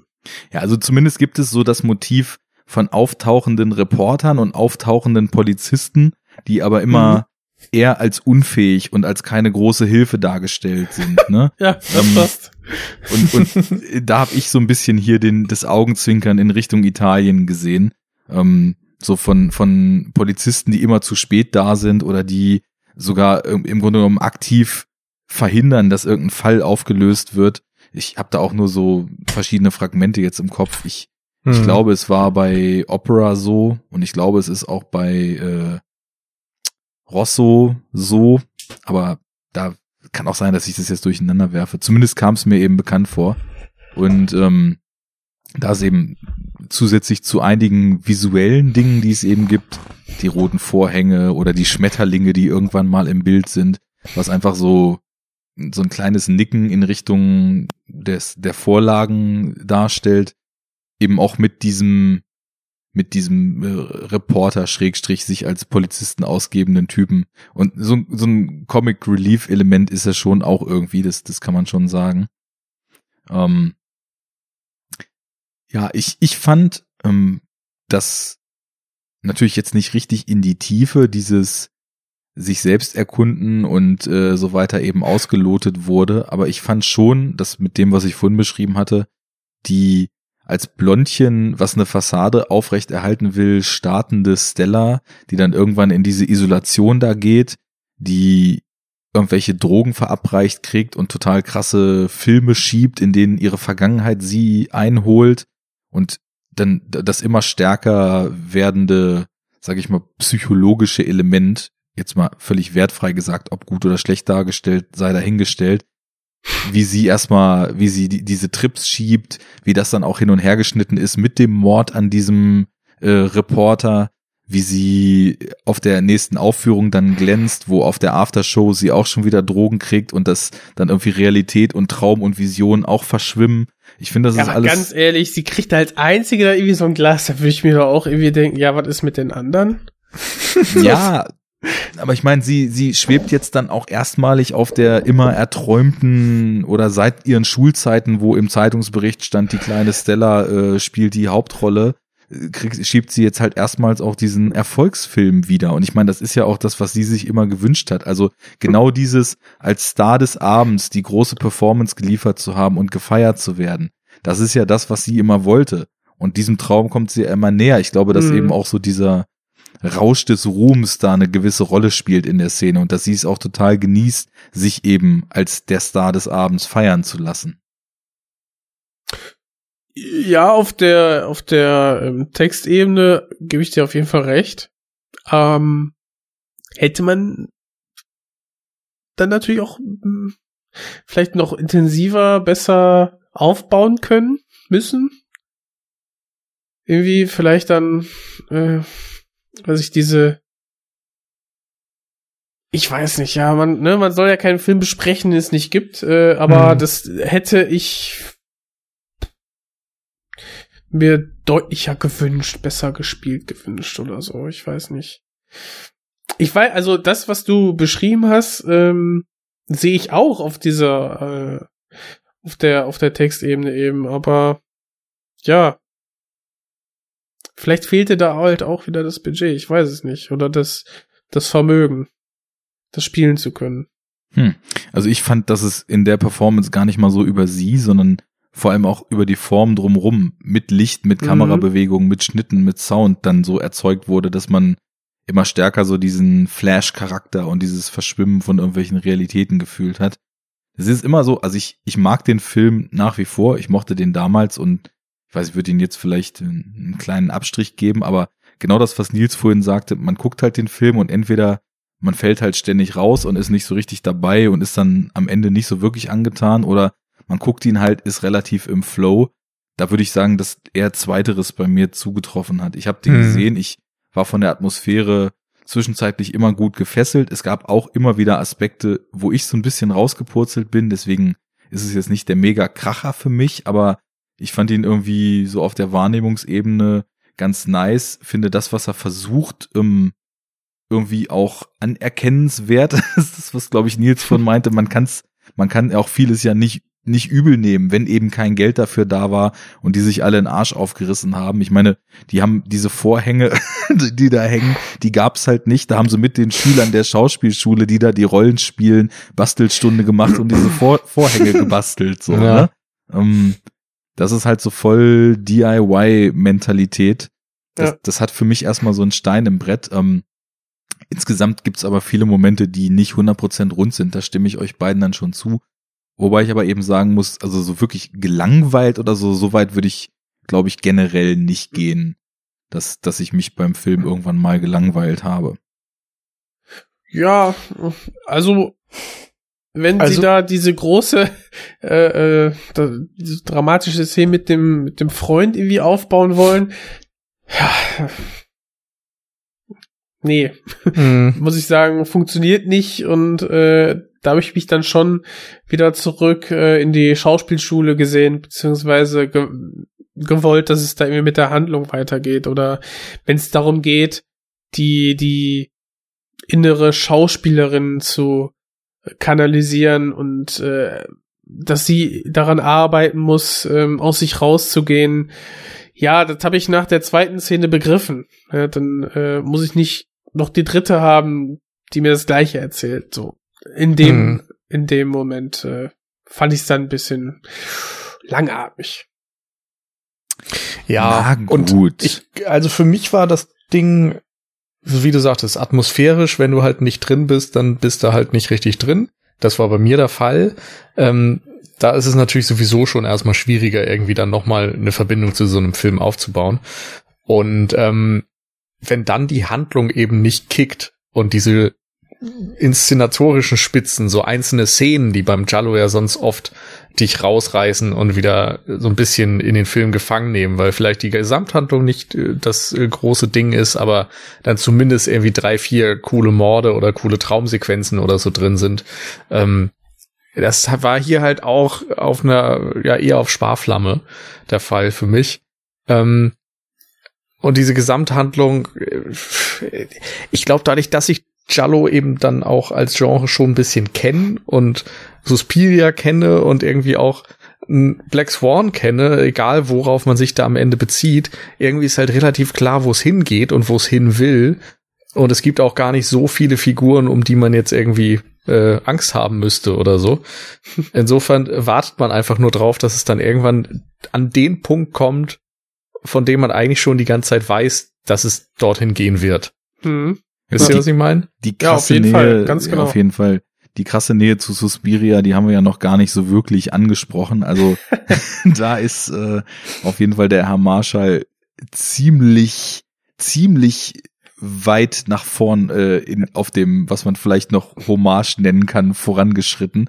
Also so dieses in Immerhin die eine Schauspielstadt, in die Schauspielschule. Tanzschule kommen. Ähm, der erste Shot mit dem aus der Schule flüchtenden Mädchen, die die das nach und nach wegslashen von sämtlichen Leuten, die irgendwie mitkriegen, was hinter den Kulissen und hinter den verbotenen Türen dieses alten Gebäudes stattfindet. Ähm, der, der Showdown auf dem Dachboden, das, das sind alles so Elemente, die in Suspiria natürlich ähm, eine, eine große Rolle spielen. Mhm. Und das Finale hat ja das Remake, was Jens jetzt kennt, nochmal deutlich abgewandelt und die Motive, die ursprünglich drin waren, noch viel klarer ausgesprochen eigentlich. Aber naja, also das ist mir dann, als ich Suspiria das erste Mal sah, dann aufgefallen, wie unglaublich stark in diese Richtung Masks eigentlich auch ging. Und ähm, ja, ich, ich, ich glaube, das wäre dann so der, der Jallo, wobei du vorhin ja richtig gesagt hast, so ein rein rassiger Jallo ist es ja nicht. Es ist ja eher so eine Mischung aus Horrorfilm und Jallo. Ähm, so, ein, so ein Hybrid, was dann irgendwann auch ein bisschen die weitere Funktionsweise des Genres diktiert hat, dass es dann immer mehr Horrorverschmelzungen gab. Aber das ist schon so nah dran, dass man, also ich hatte, glaube ich, zu Jens im Vorfeld mal gesagt, dass man es auch quasi als inoffizielles Remake äh, bezeichnen könnte, Mhm. nur eben so ein paar Vorzeichen verändert hat. Ähm, Wobei ich das auch gar nicht so extrem wahrgenommen habe. Also klar, es gibt verschiedene Plotpoints, die definitiv übereinstimmen, aber der macht ja dann doch wieder andere Dinge. Also er ist einerseits viel zurückhaltender in, in dieser Inszenierung. Suspiria hat auch irgendwie Szenen außerhalb der Tanzschule, deutlich mehr, soweit ich das erinnere, Mhm. äh, mit, mit Udo Kier unter anderem. sehr groß. Ähm, ja. Als Pfarrer, glaube ich, ne? ja, ich meine ja, genau, ja. Und, Und, vor allem ähm, hat Suspiria das Wichtigste, was eine Tanzschule überhaupt haben kann. Einen Raum, in den große Mengen Stacheldraht eingelagert sind. Ganz wichtig. Ich glaube, da ist mein Lieblingszitat in einem deutschsprachigen Filmpodcast äh, mal entstanden beim Bahnhofskino, als äh, Daniel und Patrick sich da unterhielten und dann äh, ich weiß nicht, wer von beiden die Frage stellte, was soll das eigentlich für ein Raum sein? Der andere sagte ganz trocken, ja, ganz offenkundig der Raum, wo die Tanzschule ihren Stacheldraht einlagert. Das fand ich sehr, sehr großartig. ja. Ja, aber ganz ehrlich, wenn du mal in so ein äh, modernes Theater gehst moderne äh, Ballettaufführungen siehst, die Bühnen sind schon, äh, die sind sehr abgewandelt und das ist nicht nur die normalen, also sind, sind nicht nur die äh, glatten Bretter, auf denen die dann tanzen. Also man hat da auch schon Kulissenbau und moderne Inszenierung, die an die Grenzen gehen. Nicht nur mit Wasser und mit Dreck, Ja, bestimmt auch mit Stacheldraht. Mhm. das kann gut sein. Ja. Ja, Auf ja, jeden Fall erzähl, wird's hier ja so ein Stück mal. weit- Es wird ja hier auf jeden Fall ein Stück weit abgewandelt. Also, es, äh, ihr habt ja schon gesagt, Tanzschule ist es diesmal eben nicht, sondern eine Schauspielschule. Und narrativ ist das ja auch ein wichtiger äh, Punkt, wo, wo die Handlung geändert wird. Das Tanzen hat im originalen Suspiria auch wirklich kaum eine Bewandtnis. Im Remake natürlich deutlich Da mehr. schon deutlich mehr, das stimmt, ja. Aber hier wird ja dann auch schon versucht, Schauspiel erstmal ähm, als Motiv zu etablieren. Also, Mhm. dass Stella eben diejenige ist, die am Anfang das nicht beherrscht, aber unbedingt beherrschen möchte und dafür dann auch bereit ist, alles zu liefern. Das ist vielleicht noch so ein Grundmotiv. Ähm, dass es wiederum diese Meta-Ebene hat, dass da eine Schauspielerin eine andere Schauspielerin spielt, ist äh, eine, Sache, die wir schon angesprochen hatten. Ähm, ich mag halt noch diesen Gedanken, dass sie eine Blockade hat, also dass du irgendwie ein, eine innere Blockade äh, überwinden musst, um wirklich diese äh, Perfektion des Schauspiels erreichen zu können, was ja immer mal aufgemacht wird im Film.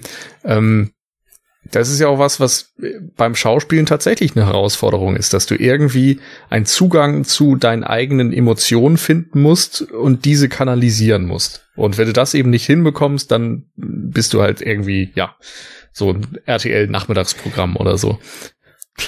Boah, Nur geil. wenn du, wenn du wahrhaftige Emotionen äh, nachfühlen kannst und irgendwie anzapfen kannst, dann bist du ein guter Schauspieler.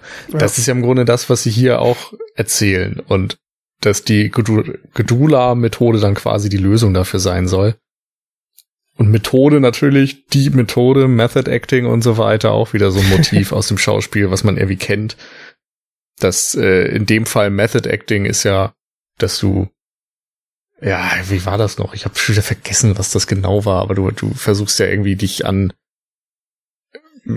ich glaube eigentlich das, was ich erzählt habe, oder dass du versuchst, eigene Emotionen anzuzapfen und eben nicht nur sie zu simulieren, sondern sie wirklich selbst zu fühlen und dich, Mhm. äh, dich und die Figur gleich zu machen. Das ist dann diese Methode. Also das Method Acting oder das, was die Ja, Methode genau. da, okay. Ja, ab- ich meine, wie war das Method Acting? Ich meine, wenn, wenn es irgendwie heißt, ja, dann fällst du die Treppe runter, dann fällt der Schauspieler eben die Treppe runter. Ne? Und versucht das Mhm. irgendwie äh, äh, so geschickt zu kaschieren, dass sie sich nichts tun, aber im Prinzip, ja, hältst du drauf, fällst die Treppe runter und schauspielerst dann dabei. Ähm, du tust das, was dem Charakter halt widerfährt im Drehbuch. Ne? Nur Ja, jetzt glaub, bei so- dieser, der ursprüngliche Ansatz ist ja eben in der Vorbereitung auch lange zu versuchen, zu der Figur zu werden, die man dann spielen soll und sie insofern nicht mehr zu spielen, sondern einfach zu sein, was ja dann häufig auch durch das Ausüben gleicher Tätigkeiten wie ein Daniel Day-Lewis, der ein Jahr lang erstmal schneidert, bevor er Phantom Thread macht oder ein De Niro, der in einem abgefuckten New Yorker Taxi nachts durch die Stadt fährt und Ja. Leute kutschiert, bevor er Taxi Driver Ja. macht. Ähm, so die. oder ein Jared Leto, der die toten Fisch in der Garderobe von anderen Leuten versteckt oder so. genau, oder ein Shia LaBeouf, der sich nicht mehr wäscht. Das hatten Genau. wir letztens auch irgendwann schon mal. Ja. Ja, also Ja, ich, ich aber würde sagen, dass, also Method, die, es geht natürlich um die Methode, klar, aber das, was sie hier machen, ich weiß nicht, ob das dann so dem klassischen Method Acting entspricht. Also ich hatte so Nee, das nee. Gefühl, es geht vor allem darum, ganz tief in sich selbst abzutauchen und so die eigenen Ängste und so weiter zu erforschen und die dann so weit zu kanalisieren und also die alles, was so ganz tief an Emotionen in einem selbst vergraben ist, es ist ja dann auch in dem, da können wir gleich nochmal drüber reden, ähm, doch relativ abstrusen äh, Finale und der abstrusen Auflösung Mhm. des Ganzen dann auch eben das, der Punkt, dass also der äh, also gut, äh, ist sowieso, wir haben ja über den ganzen Film schon geredet, aber ab jetzt dann auch All-In, Spoilerwarnung, DDDD, Broiler Alert. Warte, warte, warte. Junge. Mm, Das ist das Problem. Wir müssen öfter aufnehmen. Ich weiß nicht, wo ist meine Sirene? Mensch, Jens. Trifft er die jetzt hier? Weiß nicht. Spoiler!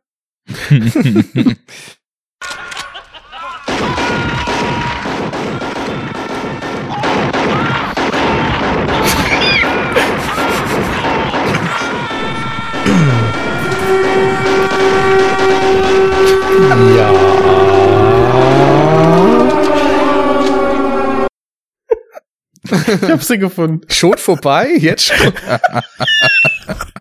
Das ist jetzt unser Multiple Spoiler Alert, ein Robocop Shootout mit der Spoiler Sirene. Sehr gut. Also, ähm, Ja. der Gdula, der ja noch lebt und auf dem Dachboden sein Dasein fristet und sich vom Blut der Schauspielerin, die er über die Methode zu purer Emotion gebracht hat, ernährt und somit Kurz, jung bleibt. Aber du musst erklären, am, den er wird ja erzählt, dass durch Leid und durch, durch Aufopferung quasi diese Blockade, die ja eingeredet wird oder die sie hat, wie auch immer, durchbrochen werden kann. Gut, dass So, du den Film vor kurzem erst gesehen hast. Bei mir ist nämlich auch Genau. über zwei Wochen her.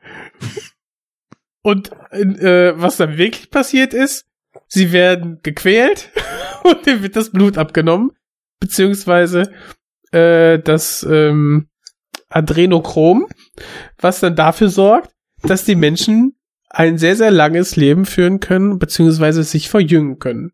Also genau das, was jetzt gerade im Untergrund passiert, wurde die ganzen Kinder abzapfen. Genau. Das heißt also eigentlich ist Gdula Bill Gates und Ja, ist der Kumpel von ihm, glaube ich, ne?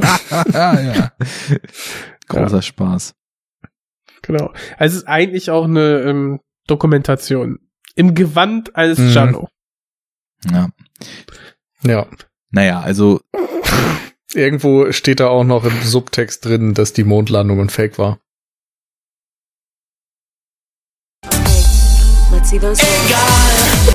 Nice and easy. Ach Gott. Okay. Ich fand beide Male, als ich den Film gesehen habe, dass das Finale dann schon so ein bisschen out of place wirkt. Ähm, sie fädeln das zwar ganz gut ein, wie es zu dem Punkt kommt, wie sie dann eben auch so weit geködert wird und dann das letzte bisschen Blockade in ihr aufgelöst wird und sie dann eben also völlig ihrem Flash erlegen ist, genau wie das mit der Cecilia auch so ist, die ja beide im Gegenüber dann so ihre größte Angst sehen. Aber Mhm. trotzdem, das ist, das ist, da sind wir dann eben auch wieder. Vorher waren eben, waren es so, so nettes Augenzwinkern. Wir haben so ein bisschen das Suspiria-Grundgerüst. Wir haben den Reporter. Wir haben Schmetterlinge, die uns an diverse Jolly erinnern. Wir haben den voyeuristischen Blick auf den Umkleideraum, der uns an Opera erinnert. Wir haben die roten Vorhänge. Äh, wir haben eine Tonspur, die, wie ich auch fand, sehr, sehr stark an diesen italienischen Studio-Synchroton angelegt ist und Jetzt mal ehrlich, haben die das nachsynchronisiert, den gesamten Film, oder nicht? das ich, ist eine Frage, ich, ich weiß es nicht. Also es ist auf Es jeden kam Fall mir so, sehr so vor. es Also, ist so ähm, abgemischt, dass es so klingen soll, weil das nämlich auch, auch finde ich, für die, für diese älteren Filme auch so ein, nein, man kann nicht sagen, stimmungsgebendes Element, aber zumindest ein charakteristisches Element ist. Ähm, Was wäre doch zu aufwendig gewesen, oder? Alles nochmal nachsprechen zu müssen? Aber Ja. wirklich, also teilweise die, die, die, die Schauspiellehrerinnen und so, dachte ich, okay, ist das wirklich deren Stimme? Und irgendwie scheint es da jetzt irgendwie um eine Millisekunde versetzt zu sein oder so. Also, ja, es das kam- Vielleicht haben die auch einfach den Ton verkackt und deswegen nochmal neu aufgenommen. ja, das, also so ein leicht asynchroner Ton hat tatsächlich so eine Wirkung, als ob das dann eben so synchronisiert und studiomäßig äh, eingesprochen wirkt.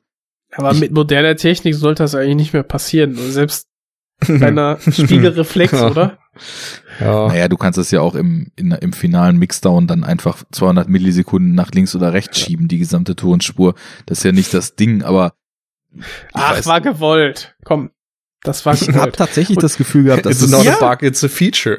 Genau, richtig. Aber ich fand's, ich fand's irgendwie witzig und das hat zu der ganzen Grundstimmung äh, irgendwie schon beigetragen. Deswegen, all die Schwächen, die wir aufgezählt haben, sehe ich zwar auch, aber ich fand sie nicht mehr so schlimm und nicht mehr so gravierend, weil ich hatte das Gefühl, dass das alles so ein bisschen Spaß machen soll. Gerade das Finale, das war total albern. Ich fand's, ich fand's mega witzig. es ist deutlich, Nee, ich weiß nicht, ich noch hab- drüber als alles Ich- vorher. Ja. Ich weiß ehrlich gesagt nicht so genau, wo ihr da immer das Augenzwinkern seht. Ja, Also also, allein, allein wie er da das Blut da irgendwie so rausschlürft, so nuckelt, als wäre da irgendwie so ein drei, zwei, äh, ein Jahre alt, alt, ein Jahr altes Baby oder sowas. Ähm, oder so ähnlich und ähm, ein, allein die Situation, er rollt da im Rolli irgendwie halb weg und äh, ja, Ja, aber das mein, machen sie halt bei Saw auch und da ist es ernst gemeint. Also, aber bei Saw ist Äh. es eine Puppe, die was ferngesteuert ist, ich weiß es nicht. ja, irgendwie so, keine Ahnung. Aber so, ein- so Außerdem ich hab ist da bedrohliche Musik drunter gelegt. Die nehmen halt so Ideen, die erstmal irgendwie bedrohlich klingen. So jemand ne, ist im Rollstuhl und ganz langsam rollt er da rum und jemand trinkt da irgendwie das Blut Ja. und so. Auf dem Papier Das- klingt das erstmal bedrohlich. Und in der Umsetzung, ich weiß nicht, ich habe den Eindruck, das soll das nach wie vor sein, aber es klappt halt nicht. Also in der Umsetzung ist eins klar. You're entering a world of pain. A world of pain. ich finde, und ich habe das so gesehen, dass diese, diese gewisse Lächerlichkeit schon, dass es den Machern bewusst war. Hm, Also da, da bin ich, glaube ich, eher bei Nils. Also bei dem, bei dem Reporter, auch mit dem Dialekt und so, das, das war für mich ganz klar so ein Comic doch drüber, der Typ. Ja, ja, das war ganz also, klar so ein Comic Relief also, Element. Aber du hättest den komplett rausschneiden können, äh, wäre nicht aufgefallen. Und wenn der wirklich so schlecht ist, ja, dann tschüss. Also was für mich, deswegen ist es, fällt es mir auch relativ schwer, mir überhaupt, sage ich mal, ein, ein vernünftiges Bild von diesem Finale zu machen, weil wenn ich Norbert Losch sehe, dann ist vorbei halt, ne? Also dann, dann denke ich irgendwie nur Diebel, Diebel, Diebel, Diebel, Diebel, Diebel, ein Scheiß da unten. Oder ich denke mir irgendwie, ja, ich werde mal über die Straße gehen. Ähm, Ja. Also alles, was Helge äh, irgendwie ihm in den Mund gelegt hat. Von daher, das ist so wie, wenn ich Possession gucke, den ich ja auch atmosphärisch total krass finde, aber den ich in ganz vielen Momenten so drüber finde, dass ich einfach raus bin. Zum Beispiel, wenn sie ihre Ja, die, wenn ja, sie die U-Bahn-Szene, ne? Das ist einfach, kriegt, denkst, dann denke ich halt ans Nachbeben bei Texas. Und dann bin ich raus halt, ne? Da hat mich einfach Helge versaut. Und dann halt eben so ein, so ein Schauspieler, den ich bis dato nur aus Helge Schneider Filmen kannte. Da für den, für den Oberbadass, der seit äh, Jahrzehnten die brutale Schauspielmethode ähm, durchführen lässt und dessen langjährige Anhängerin sogar unterwegs ist als Mörderin und jeden platt macht, äh, der, der Gefahr laufen könnte, diese verdeckte Operation da aufzudecken. Das, äh, das ist doch Bullshit, aber mit Anlauf. Es ist nicht ernst zu nehmen. Der ganze Film nicht. Aber nur weil es nicht ernst zu nehmen ist, heißt es halt nicht, dass es nicht ernst gemeint ist. Also, Na klar, das sind zwei verschiedene Paar Schuhe. Ich glaube schon, dass es ernst gemeint ist. Ich glaube aber nicht, dass man sich Also nicht geht- bewusst ihr- war, dass kurz- man äh, da was inszeniert, was total drüber ist und dass man mit so Mhm. einer, sag ich mal, Auflösung, die dann so in den letzten paar Minuten all over the place einem die Antworten gibt, noch in so einem Off-Monolog, wie es dann eben hier passiert, dass man sich nicht klar war, dass man da eben tatsächlich so die, die Muster bedient, die auch dafür gesorgt haben, dass in den Vorbildern, die aus den klassischen Epochen einem, also hier eben Vorbild gestanden haben, Ja. äh, dann eben auch so eine Auflösung zu irgendwas Abstrusem machen. Ich meine, so in dem klassischen Jallo ist es so, du hast halt 80 Minuten lang Mystery und total atmosphärische Szenen und Kills und super geheimnisvoll und siehst immer nur schwarze Handschuhe und ein Rasiermesser oder ein Trenchcoat oder ein Hut. Und am Ende kommt halt aus dem Nichts eine Auflösung und es war irgendwer, der nichts damit zu tun hatte die ganze Zeit. Das ist so für mich der Standard Jallo. So am Ende wird Mhm. gewürfelt und irgendjemand, der im Film teilweise noch nicht mal vorkam, ist der Killer.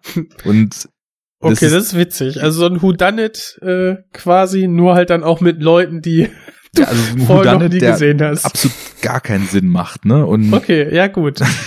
hier Ja, und hier ist fast das gleiche, nur dann hast du halt da diesen, äh, weiß nicht, Schauspiel äh, Lehrer aus einer ganz anderen Schule, den du am Anfang eine Minute gesehen hast. Ja, aber Okay. ich finde, dass es nicht fast das gleiche ist, weil er wird von der Minute Nee. eins an etabliert und erst dadurch, dass sein Name diese Schule schmückt und dass er diesen sagenumwobenen Ruf hat, diese krasse Methode zu machen und diese krasse Methode noch gelehrt wird, ist es jetzt mit so einer Nee, ich meine, ich meine den, ähm, der, der Stella die Broschüre gibt. Dass Ach er so, dann, dann nachher ja gut, das, das steht. war ja so Hm. sein Handlanger, genau. Das war ja Genau, auch so ein ja. Jahr, jahrzehntelanger dann- Begleiter, ne? Richtig, aber die rechte Hand war ja quasi die Schauspielschulleiterin. Wie auch quasi in dem äh, in der realen Vorlage, ne, die dann diese polnische The ähm, Schauspielschule geleitet hat. Aber war sie nicht der Killer? Mhm. Genau. Aber er rennt, er war doch auch irgendwie ein Handlanger. Also haben die nicht beide gekillt? Ja, er hat ja rekrutiert. Er ist ja auch schon genau der Typ, der am Anfang, den finde ich Ja. übrigens super creepy, äh, den Schauspieler. Ist, ja, hat er super gemacht. Ja, der am Anfang quasi auch schon sie rekrutiert und so diese Ja, du warst schlecht, willst du dich nicht hier bewerben? die nehmen jeden. Ja, die nehmen jeden. Nein, danke.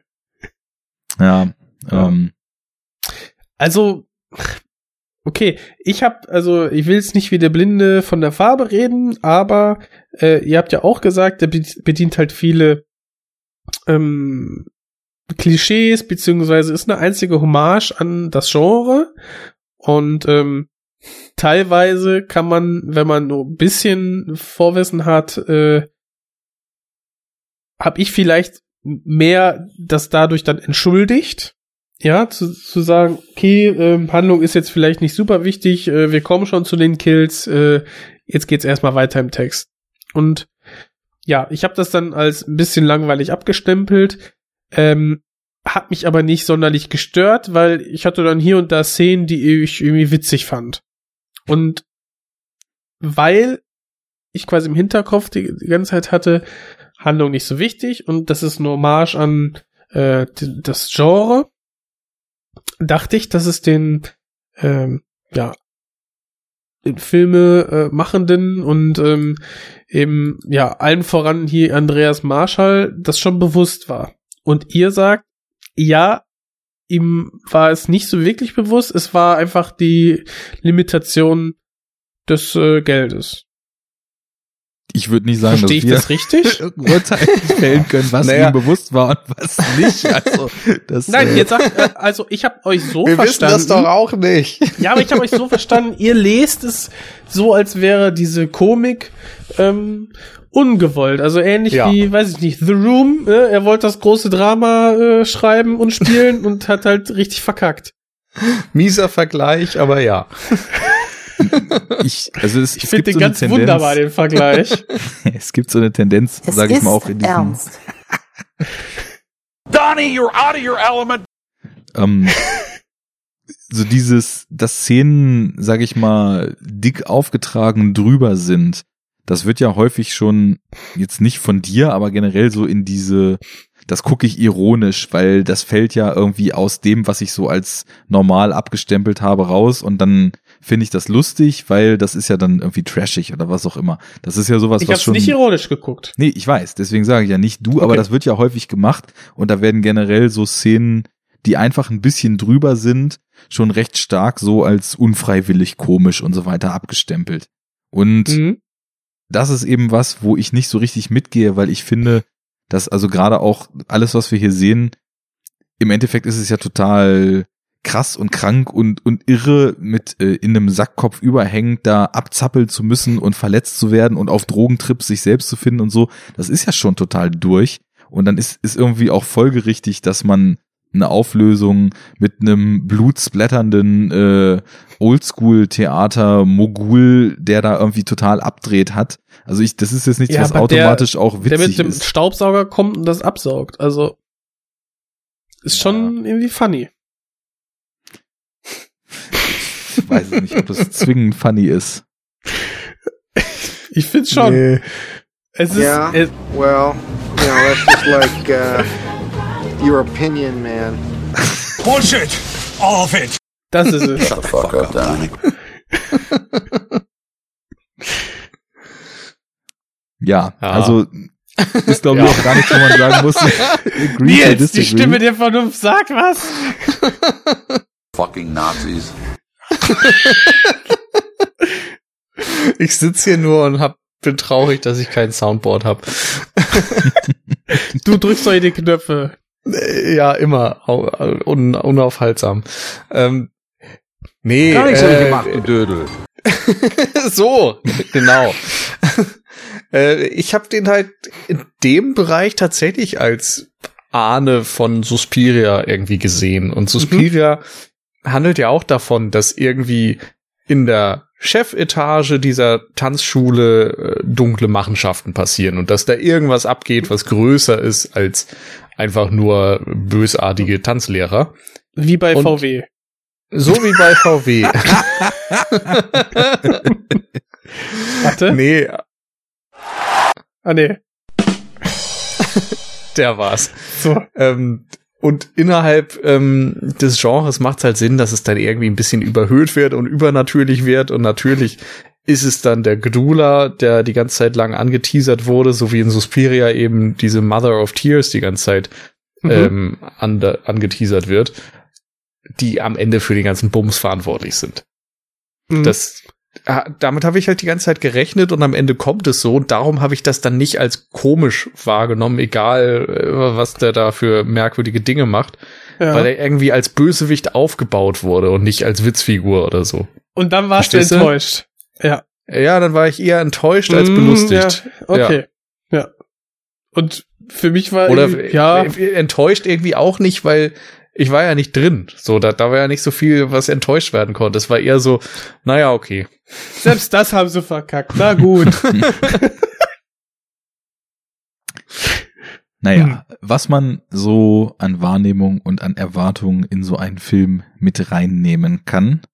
Ähm, ich muss sagen, so schallt es heraus. bei, genau, bei, bei Suspiria fand ich dann, als ich den das erste Mal sah, tatsächlich auch das Finale so ein bisschen out of place, weil es so ein total krasser tonaler Wandel nochmal war.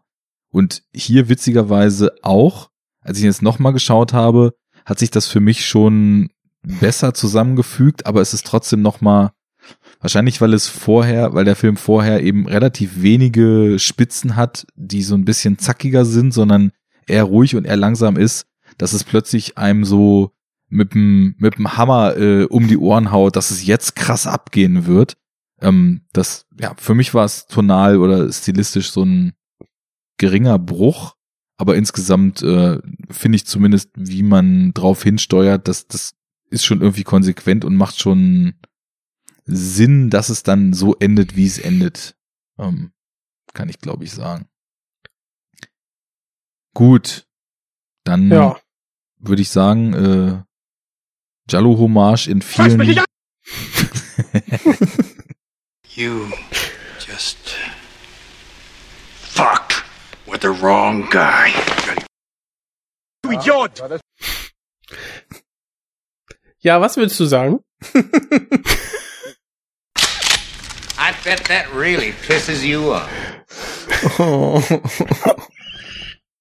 Ich würde sagen, man erkennt, was hier referenziert wird, man erkennt die Hommage. Ähm, wir sind, glaube ich, alle drei ein bisschen verschieden angesiedelt, wie gut das nun insgesamt filmisch hier gelingt oder nicht. Ähm, was mich allerdings noch interessiert, der Andreas Marschall hat ja dann auch später bei diesem Dreier-Episoden-Film ähm? German- German Angst Angst, ne? ja. ähm, hat er ja auch ähm, mitgemacht. Habt ihr davor oder danach von, von ihm noch mal was gesehen. Ich glaube, er hat überwiegend Musikvideos gedreht in seiner vorherigen Filmografie und Da Kurzfilme. hat er Plattencover gemalt. Stimmt. Äh, Hat er Stimmt. wirklich. Ja. ja. Und danach hat er, glaube ich, äh, Videos gemacht. Also Tears of Kali hat er noch gedreht, aber Mhm. ich habe Also nichts ich- gesehen von ihm. Ich habe keinen langen Film gesehen, keine Musikvideos, aber ich glaube, ich habe irgendeinen Episodenfilm gesehen, wo er auch dann eine Episode beigesteuert hat. Der Äh, sich Short December. Ja, genau. Ja, also das war äh, ziemlich gut inszeniert, so wie ich das erinnere. Und äh, ansonsten erzählerisch halt wie viele von diesen Horror-Kurzfilmen eher ein bisschen banal. Okay. Aber du hast recht, er hat doch einige ähm, Videoproduktionen für, weiß nicht, in Extremo, Creator, äh, krass, also viele Metal-Bands dann äh, dafür Filme gedreht, äh, Musikfilme, ja. Streng in der, na sagen wir mal, Argento, Argento fast ins Spätwerk abdriftenden Tradition durfte ja dann auch der Metal im Abspann nicht fehlen. Ja. Na Er gut. ist schon, ah, von, ja. Das war auch von, das war auch von der Größe komponiert, der, äh, der Track. Ja, aber ich muss echt am Anfang, wie gesagt, fand ich den richtig stark, aber bei der, ich weiß nicht, zehnten Iteration, puh, nervt es schon ein bisschen. also diese, diese, ähm, Gitarre mit dem Bass, mit dem Basslauf. Ja. Interessanterweise habe ich mich erinnert gefühlt, was natürlich andersrum richtig wäre, mit dem Score, der bei äh, Annihilation drin verbaut war, der ja auch so eine, What? so eine Mischung aus Akustikgitarre und dann eben so orchestralen oder da sogar elektronischen Elementen war. Ähm, einfach nur aufgrund Äh. der Art, so dieses, dieses akustische mit anderen Elementen zu mischen, was ich nicht Äh, so häufig nein. sonst gesehen habe. nein, nein, nein, nein, nein. Was wollen Sie jetzt von mir? Was wollen Sie jetzt? So kurz nach dem Spiel. Kann ich nicht verstehen. Ich, äh, ich hab's voll nicht im Ohr, aber das ist, ist ja eh so, so ein Ding, ähm, wenn, wenn die nicht sehr aufdringlich sind, dann vergesse ich sie halt sehr schnell wieder. Hm. Beziehungsweise, wenn ich die nicht markant finde. Aber Äh. bei Annihilation dieses äh, eine Elektromotiv ist auch mega markant. Ja, klar, das meine Nö, ich aber auch eine nicht. da. Ich meine den Anfang des Films. Einfach nur Ja.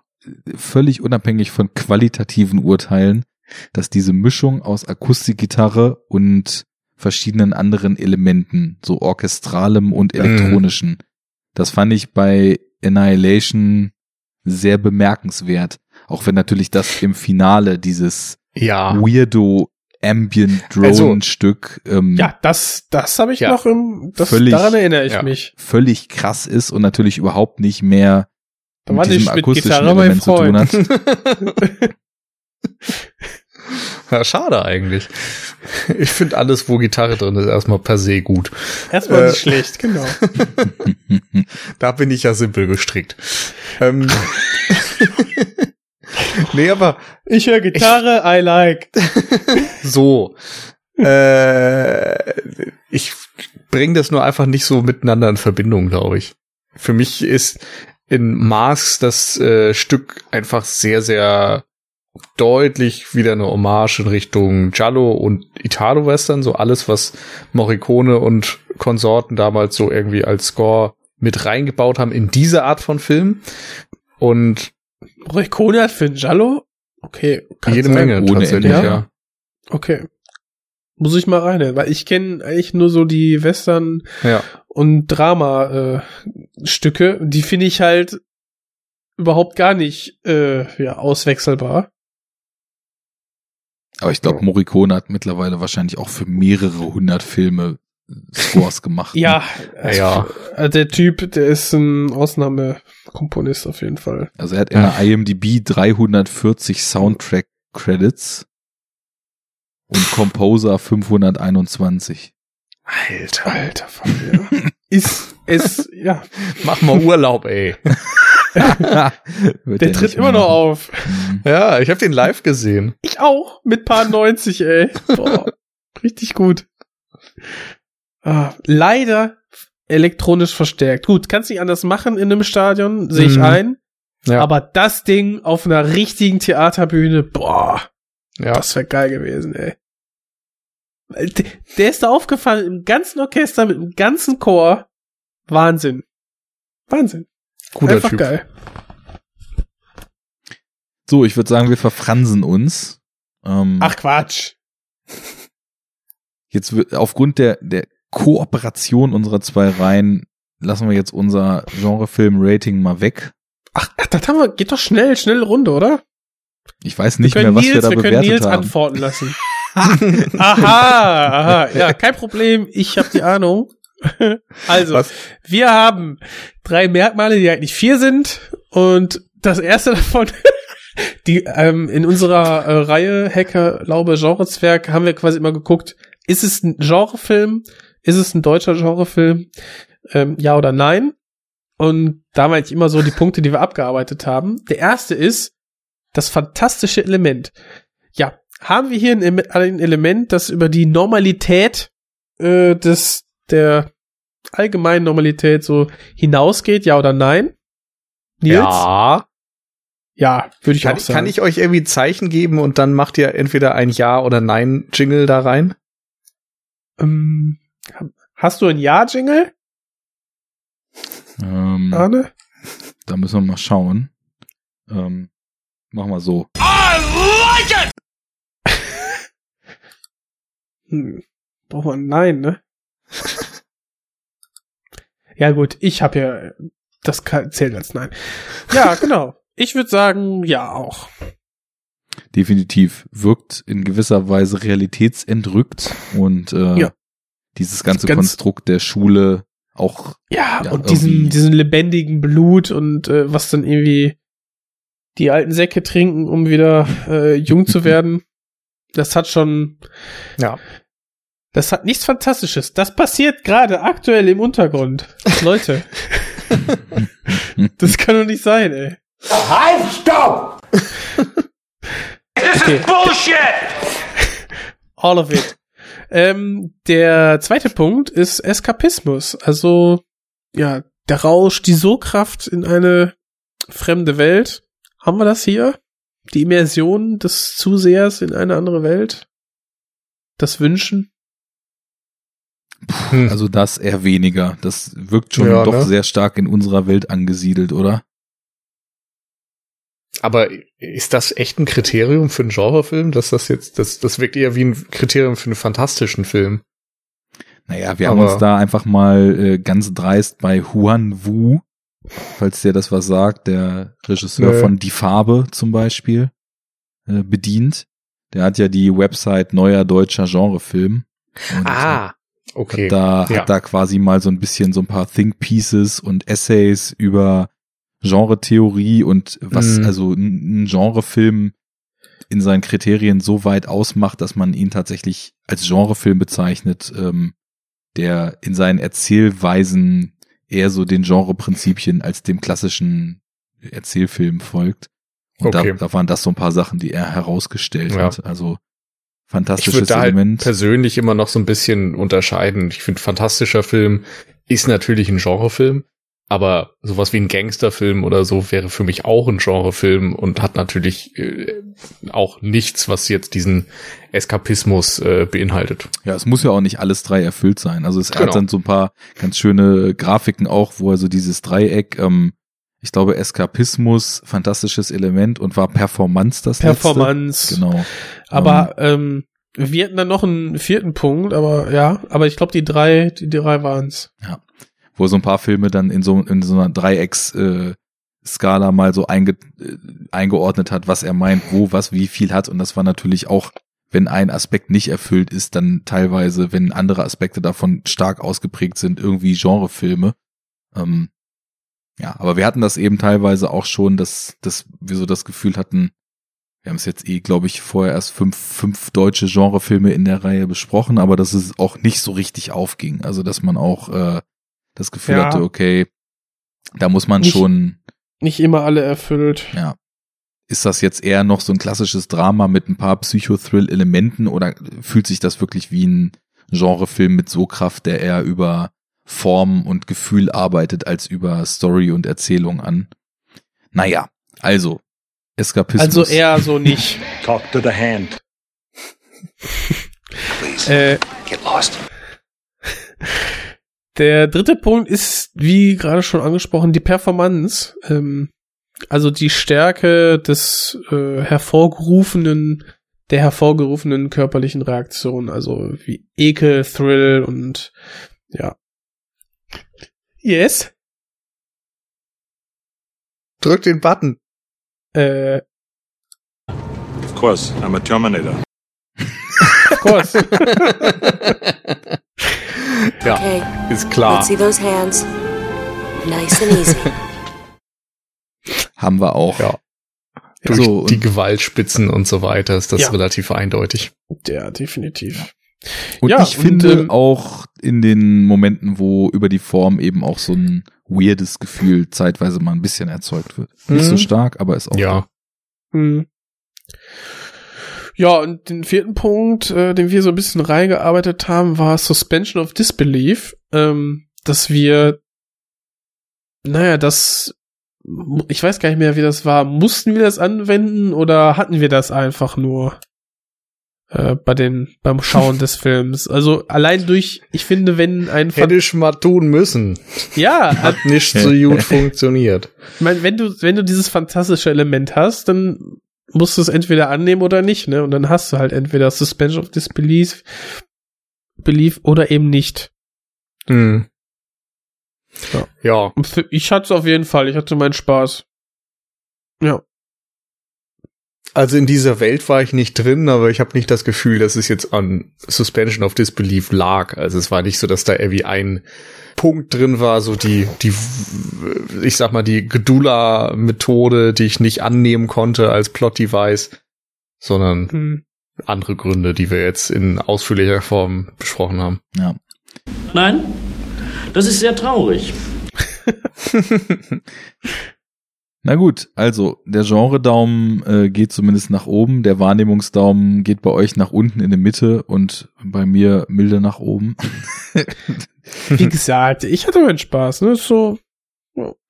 So, sehr schön. Das, das ist doch die Hauptsache, denn das sollen Genrefilme äh, erzeugen. Genau. Spaß, Freude, Angst, Ekel, ein bisschen mitreißen, ein bisschen gruseln, ein bisschen schütteln oder vielleicht auch ein mildes Lachen erzeugen, je nachdem. Jetzt müssen wir hier den Kopfstand äh, vollführen und für zwei Reihen das nächste Follow-up äh, festlegen. Also Basta die Warnung. Wir haben noch eins bis zur zehn und nach der zehn haben wir geguckt, müssen wir mal gucken, wie es weitergeht. Aber die zehn müssen wir noch voll machen.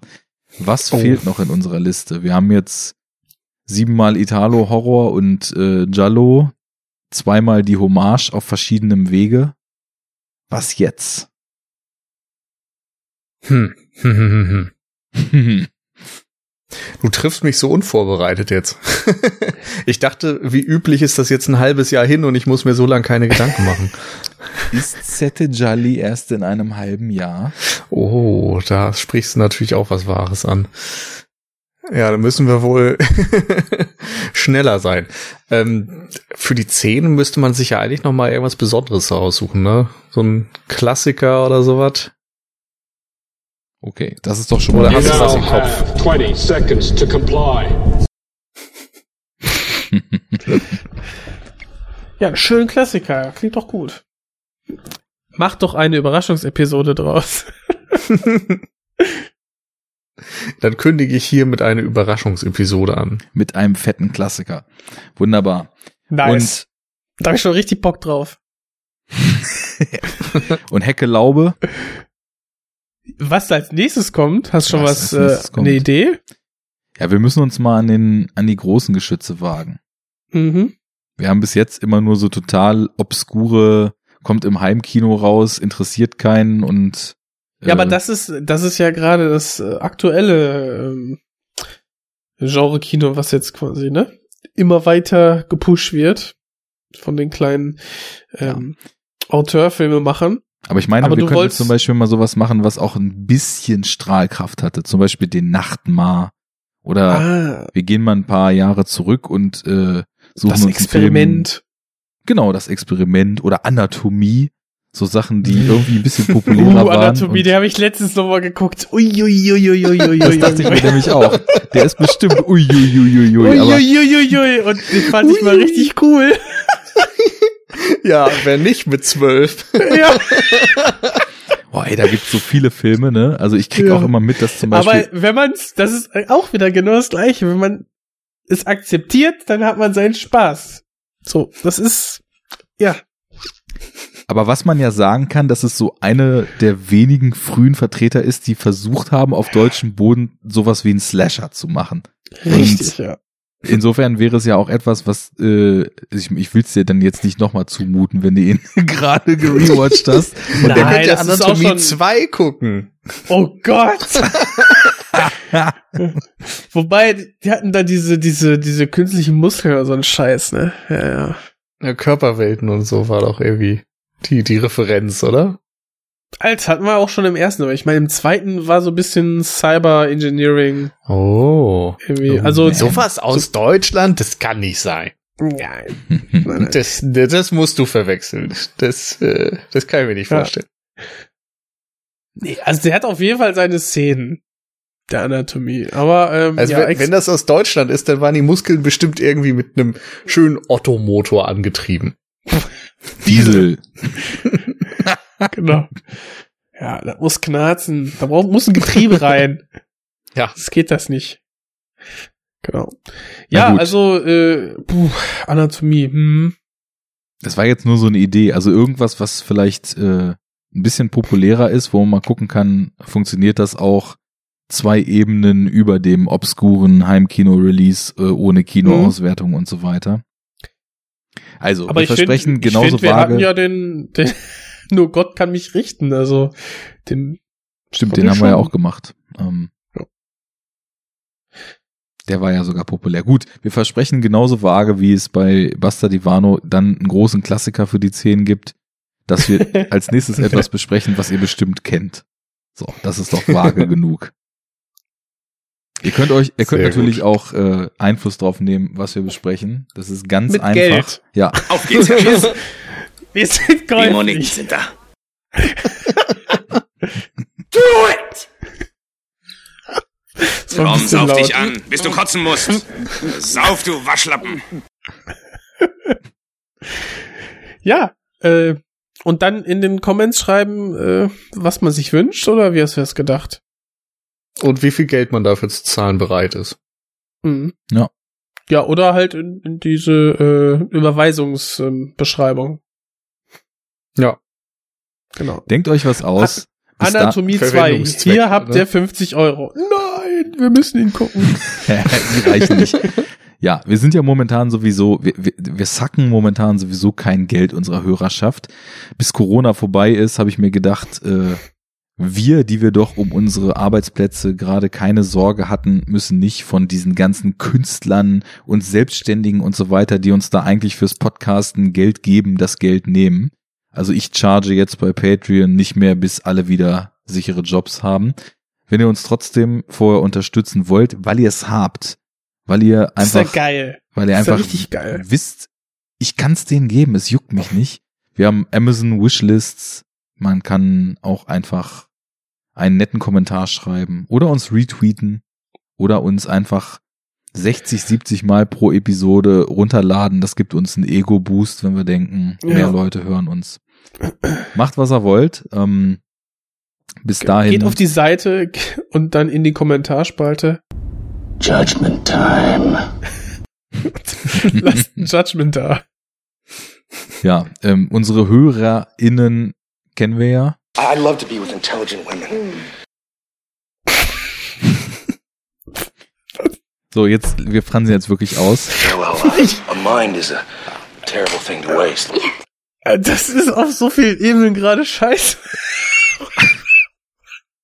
I bet that really pisses you off. Auf Wiedersehen. Tschüss. Warte, warte. Warte, der nie, Alter, der Gast.